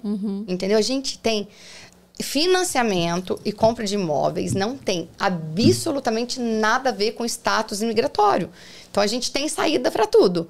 Você precisa ter o dinheiro da entrada. Entendeu? Precisa ter o dinheiro da entrada, precisa ter o dinheiro dos closing costs, que são os gastos de escritura fechamento. Né? Igual lá no Brasil, quando você compra uma casa, você não tem que pagar lá no cartório vários cartório, gastos? várias Aqui coisas, tem igual, né? chama closing cost, gasto de fechamento e escritura. Mas é possível É fazer. Eu já possível. realizei o sonho de pessoas que É. não imaginavam Que nem imaginavam. que iam conseguir. A última pessoa que a gente fez, ah, que foi uma pessoa assim que me seguia no YouTube, estava em outro lugar, e ela estava morando aqui nos Estados Unidos só 11 meses. Pela regra, a gente tem que usar dois anos de imposto de renda. Uhum. Então, realmente não dava, certo? Por quê? Preciso dois anos de imposto de renda daqui. Ela tinha 11 meses. E aí, a- eu, ela me ligou e falou que queria comprar uma casa, que estava vindo tal. Eu falei, bom, deixa eu te passar para o mortgage broker para ver se você encaixa em alguma exceção. Eu sempre tento a exceção. O não eu já tenho, né? Então, o que, que eu tento? O diferencial. E aí, ela era contadora no Brasil. E aí, ela está trabalhando aqui como contadora. O banco aceitou que era a mesma profissão, usou o imposto de renda dela do Olha Brasil só. daqui. Ela, com 11 meses, comprou com 3,5% de entrada. Olha só. Entendeu? Como um americano. Não, igual a americana. E chorou, assim, foi muito Ai, legal. foi gente, que emocionante. aham. Foi emocionante, assim, menina. E eu comprei um balão e uma Aham. cesta pra ela. E ela me abraçava e chorava. Isso, isso é maravilhoso, você Aham. fazer Realizar o parte sonho das pessoas, Disso. é. Uhum. Você ajudar uma pessoa a ter uma casa própria. Você ajudar a pessoa a realizar o sonho da vida dela, não vai pagar mais aluguel. Uhum. Entendeu? Teve uns meninos de Boston que eu nunca vou esquecer. Eles me ligaram e falaram: Denise, a gente te achou no, no Instagram, mas a gente queria comprar uma casa barata uns 200 mil. Você vende pra gente? Aí eu comecei a rir. Falei, eu vendo qualquer valor. Pra qualquer pessoa. O que, que é a situação de vocês? Aí eles falaram, ah, a gente tem a entrada, os 3%, mas a gente não tem, não tem o gasto de escritura e fechamento. A gente não tem. Não tem de onde tirar. Aí eu falei assim, putz, grila. Deixa eu ver alguma saída. Aí o que, que eu pensei? Putz, eu preciso ligar para as construtoras que eu tenho amizade, que eu tenho os, os, os corretores dentro da construtora que me conhecem, e eu preciso ganhar esse gasto de escritura e fechamento para esses caras. Porque se eu ganhar para eles, eles vão comprar casa, certo? Menina, bati de uma por uma. Consegui. A Pult, na época, me deu ga- 100%, zero. Eles pagaram de Uau. gasto de escritura e Foi um fechamento. bônus. E eles estão na casa deles, e a casa deles já Gente, valorizou mais de legal. 100 mil. Ah, Não Entendeu? existe o impossível, existe aquilo que a gente corre atrás, né? É que você tem que tentar fazer a diferença. Porque eu pod- É. poderia falar pra ele assim: ah, você tem que ter o dinheiro da entrada e o gasto de escritura e fechamento. Se você não tem, não tem, eu não vou perder meu tempo com você. O que, que eu falei pra ele? Peraí, que eu vou dar um jeito. Deixa eu buscar uma saída. Uhum. Deixa eu buscar uma E saída na e época conseguiu. foi muito legal, porque a gente estava conseguindo, porque foi dois anos atrás, não estava tão aquecido o mercado. Uhum. As construtoras estavam dando assim 5 mil. Só que dele, eu consegui dar 14, pagou o, o close inteiro. Eu falei, Uhum. Uau. meu, faz isso pra mim. Tipo, eu vendo muito. Então eles querem, tipo, querendo ou não agradar. então eles querem fazer umas coisas extras. E aí a cara pagou zero. de- Então, assim, quando eles mudaram pra cá, eles ficaram meus amigos. Quando eu tava no hospital, eles foram lá levar é, é, p- pão, bolo na minha casa. Muito legal. Mas eles falam, meu, eles mandavam uma fotinha deles nadando, deles andando de bicicleta, e eles põem, a gente mora aqui graças a você. Ai, que lindo, Não tem né? nada Né? que Muito não, vá- gratificante. não faça valer né? a pena. É. Uma pessoa tá feliz, ter um É. imóvel, realizar o sonho, Verdade. né? Uhum. Então é maravilhoso. É, eu falo que eu trabalha- trabalho muito, mas é muito bom. Você trabalha com a expectativa e sonho das pessoas. Exato. E isso não tem preço, né? Não tem. A gente conseguir tem. realizar. E você conseguir né? fazer a diferença, conseguir fazer melhor, conseguir ajudar de verdade. Aham, Igual lá na palestra. Teve, um- sabe a palestra que você me conheceu? Sim, sim. Teve uma pessoa que me ligou de lá e falou: Denise, eu tava na palestra, eu te conheci lá e eu tô num divórcio. Eu queria que você vendesse a minha casa. Porque é um momento muito difícil, eu preciso que seja uma pessoa que me entenda, que entenda a minha dor. Menina do céu, eu queria abraçar essa pessoa, porque eu entendo de verdade o que ela tá passando. Você já passou por isso. Eu já passei por isso. Então a gente está trabalhando com eles, né, é, pra, na venda da casa deles. Mas eu falei para ela: eu vou te ajudar a vender, mas eu vou te ajudar a comprar também. Então a gente vai te ajudar, te estruturar para você poder comprar, né? Porque agora tá vendendo porque é a casa da família. Mas eu falei para ela: a gente vai te estruturar, pegar uma mais barata e você vai ter uma sua, né? Então a gente faz parte da vida das pessoas. Sim. As pessoas confiam, as pessoas têm uma relação, têm conexão, né, com a história, com as coisas. Então, por que, que eu conto a minha história? Na verdade, eu conto a história para as pessoas verem que é possível. Sim. Porque eu não tenho nada de extraordinário. O que é extraordinário em mim é a minha disciplina, a minha resiliência, a minha persistência. E você pode ter tudo isso. e eu falo essa história no podcast somente para poder incentivar as pessoas. Que é possível fazer, que é possível melhorar. Eu cheguei aqui com duas malas. Hoje eu moro numa casa dos sonhos, com piscina maravilhosa, com tudo que eu sempre sonhei. Né? É, eu tive um casamento destruído, aí eu casei de novo, com tudo, dupla honra Dupla honra. dupla honra, né? Tive meus filhos com meu marido, né? Tenho uma carreira de sucesso, com muita, muita persistência. Sim. Porque às vezes a pessoa fala, putz, eu não tenho nada para começar, não vai dar certo. Filho, eu não tinha nada para começar. E eu fiz dar certo. Então você pode fazer também, Aham, não é? É verdade. As pessoas podem fazer. Podem fazer. Elas estão Arregaçando a manga, muito sacrifício, muita é, resiliência, a né? gente, Muito a gente é trabalho. capaz. enfrentando barreiras, vencendo, né? Com É certeza. aí, a gente foi- é mais capaz do que a gente imagina. Eu vou ler os comentários do pessoal. Tem muito comentário, viu? Sério? Tem muito comentário. Que delícia. Vamos lá. Bom dia, Glauco. Não sei se o Glauco tá dá por aí. Bom, Bom dia. O Glauco é o do papel de parede que eu tava comentando no Ai, começo da live. legal. Eles são donos de uma empresa de papel de parede. Eles têm um trabalho, assim, fantástico. Que bom. Eles são aquelas pessoas, igual você falou, que fazem o melhor. O melhor. O melhor. Me Então, dá o eu contato. dou Adoro. Adoro Eles pessoas são- que fazem o, o eles melhor. são fantásticos. Também começaram do zero. A empresa dele tá prosperando, assim, demais, sabe? Então, Vai prosperar muito mais. Amém. Porque aqui é o país da prosperidade. É. Bom dia, bom dia, Bruno. A Gleice Teixeira é a sua assistente, né? Que história maravilhosa. Vinícius Amparo, bom dia, gente. Ansioso para ouvir a história da Denise. Ai, que lindo. A Miriam, parabéns, Denise. Karine, esperando escutar a história maravilhosa da Denise. Ai, que fofo. Marinês Corrêa, minha mãe, bom dia. Bom dia. Gleice, como a Denise é incrível. Essa não sou a minha, não. A minha chama Gleice Xavier. Ah, é? Ah, bom dia, Cravo da Índia. Hoje é o dia dele, o mago das câmeras, o sócio oculto, o gerente que faz tudo, pau pra todo, Bruno de Oliveira. Bruno, é seu aniversário hoje? É Gente, sério, parabéns! Eu não sabia, ele tava, ele tava bem quietinho aí. Parabéns. Deus te abençoe. Obrigada por tudo. Ah, tô aqui. Oi, Mari, bom dia. Gosto muito dessas histórias empolgantes. O sucesso vem com a persistência. E só tem a graça quando passamos na luta, é verdade. É verdade. A Ai, Mili- gente, mas é bom também ter um alívio. glória eu olho vem, né? hoje, assim, é tudo que eu quero na vida, é chegar ao final de semana e aí, tipo, ficar na piscina com as crianças, poder Tranquila. desfrutar o que eu tanto batalhei, sim. sabe? Não Poder curtir preço, o né? marido, as crianças. Então, vale a pena. Porque É. chegar lá é muito bom. É muito bom, né? Ó, deixa eu ver aqui. A Miriam falou: conheci seu pai e ele me falou de você. Achei interessante sua perseverança e agora tenho a oportunidade de te conhecer um pouco melhor através dessa entrevista. Ai, que lindo, né? legal. Ah, tô amando. Parabéns, Bruno. Honramos você, sua parceria. Parabéns. Ai, que legal. A Elida falou: Denise é maravilhosa. Que mulher guerreira, chorando aqui, minha amiga. Ai, ela- Orgulho de ser sua a amiga. Elida é uma cliente Aham. que virou minha amiga. Ô, gente, que é Deus me bom, né? abençoou com a amizade de muitos anos. Ela é minha cliente desde 2015. É. Ela já comprou cinco casas comigo. já Olha comprou, só. já vendeu, já comprou, já vendeu. E Aham. ela, ela conhece não só a Denise corretora, ela conhece a Denise mãe. Denise a Denise amiga. amiga, a Denise esposa. Ela é de dentro da minha casa. Quando ela tá aqui, ela busca meus filhos na escola para mim, para eu Ô, trabalhar, para eu estudar.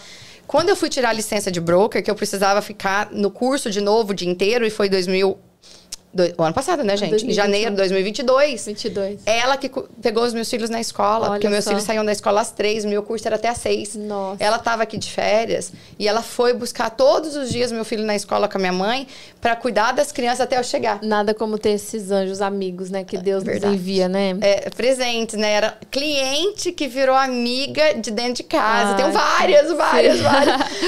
ah, ela falou, Dona Clérida, que filho espetacular a senhora criou. Ai, que lindo. A história de superação da saúde dela é muito forte. SM falou. A Aline falou orgulho, história muito forte de como vencer na vida. Ai. O Vinícius falou orgulho de você, Denise. A, o Claire, Claire Mar falou muito boa a entrevista, Ai, obrigada. A Aline disse entrevista maravilhosa. Denise sempre foi batalhadora e luta com determinação e vence. A Karine falou que história de vida, superação. Bom dia, que bênção. Jersey Coach falou: manda um abraço para meu amigo Rafael. Obrigada, Jersey, pela sua audiência. Gente, mais um podcast encerrando por aqui. Fomos a 2 horas e 28 minutos meu de podcast, mas passou Deus, tão rápido. Nem percebi. Gente, nem água eu tomei. Vocês viram que eu falo, muito, né? Foi muito bom. Se você quer investir aqui na América, nos Estados Unidos, procura a Denise. Se você quer comprar uma casa também de residência, procura Denise. Se você pensa que é impossível, procura a Denise, que ela vai ter uma solução para o seu caso. É verdade. Foi muito bom, parabéns. Ai, obrigada, que história linda. Obrigada pelo muito convite. bom, muito bom receber você aqui. Não, muito conhecer bom um pouco mais de você. você. Ah, é muito bom estar aqui e acho que você está fazendo um trabalho fenomenal. É muito bom ver pessoas do bem que fazem um trabalho sério para ajudar as pessoas. Então, fiquei muito feliz de estar aqui hoje compartilhando a minha história. Espero que as pessoas possam se inspirar que as pessoas possam ver que é possível mudar tudo, fazer melhor todos os dias. Nunca, nunca desista. Se tiver difícil, eu sempre falo para as pessoas que me conhecem: se tá difícil, respira, descansa. Tá cansado? Descansa, mas não desiste. Recomeça. E tem dias que eu tô cansada, muito cansada. E aí eu deito e falo: Deus, eu tô muito cansada, mas eu preciso seguir em frente. No outro dia eu tô lá. Sim. Pronta, virada no giraia, assim, entendeu? Deus dá Nunca um refrigério desista. que a gente precisa, né? Nunca desista. Nunca desista. Se eu tivesse desistido um tempão atrás, se eu tivesse ido embora quando o meu ex fez o que fez, o que, que eu estaria fazendo hoje? É. Eu não teria a família que eu tenho, os meninos que eu tenho, o sucesso profissional que eu tenho. Então, nunca desista. É. Se eu é. tivesse desistido no infarto, se eu tivesse falado, ah, então não vou trabalhar mais, então vou ficar em casa, então eu não estaria feliz, gente. Eu não sou, não sou feliz em casa. Eu sou feliz realizando sonhos, uhum. né? Então é Legal. Obrigada. Obrigada, Ani. Foi por uma nada. honra ter você aqui. Obrigada. Obrigada. Obrigada por todo mundo que assistiu. Obrigada, gente, pela audiência. Na quinta-feira temos outro podcast. Se você quer assistir os vídeos aqui, histórias de superação como essa, é só você clicar aqui no canal. Te vejo até a próxima. Até Tchau. mais. Tchau. Thank you.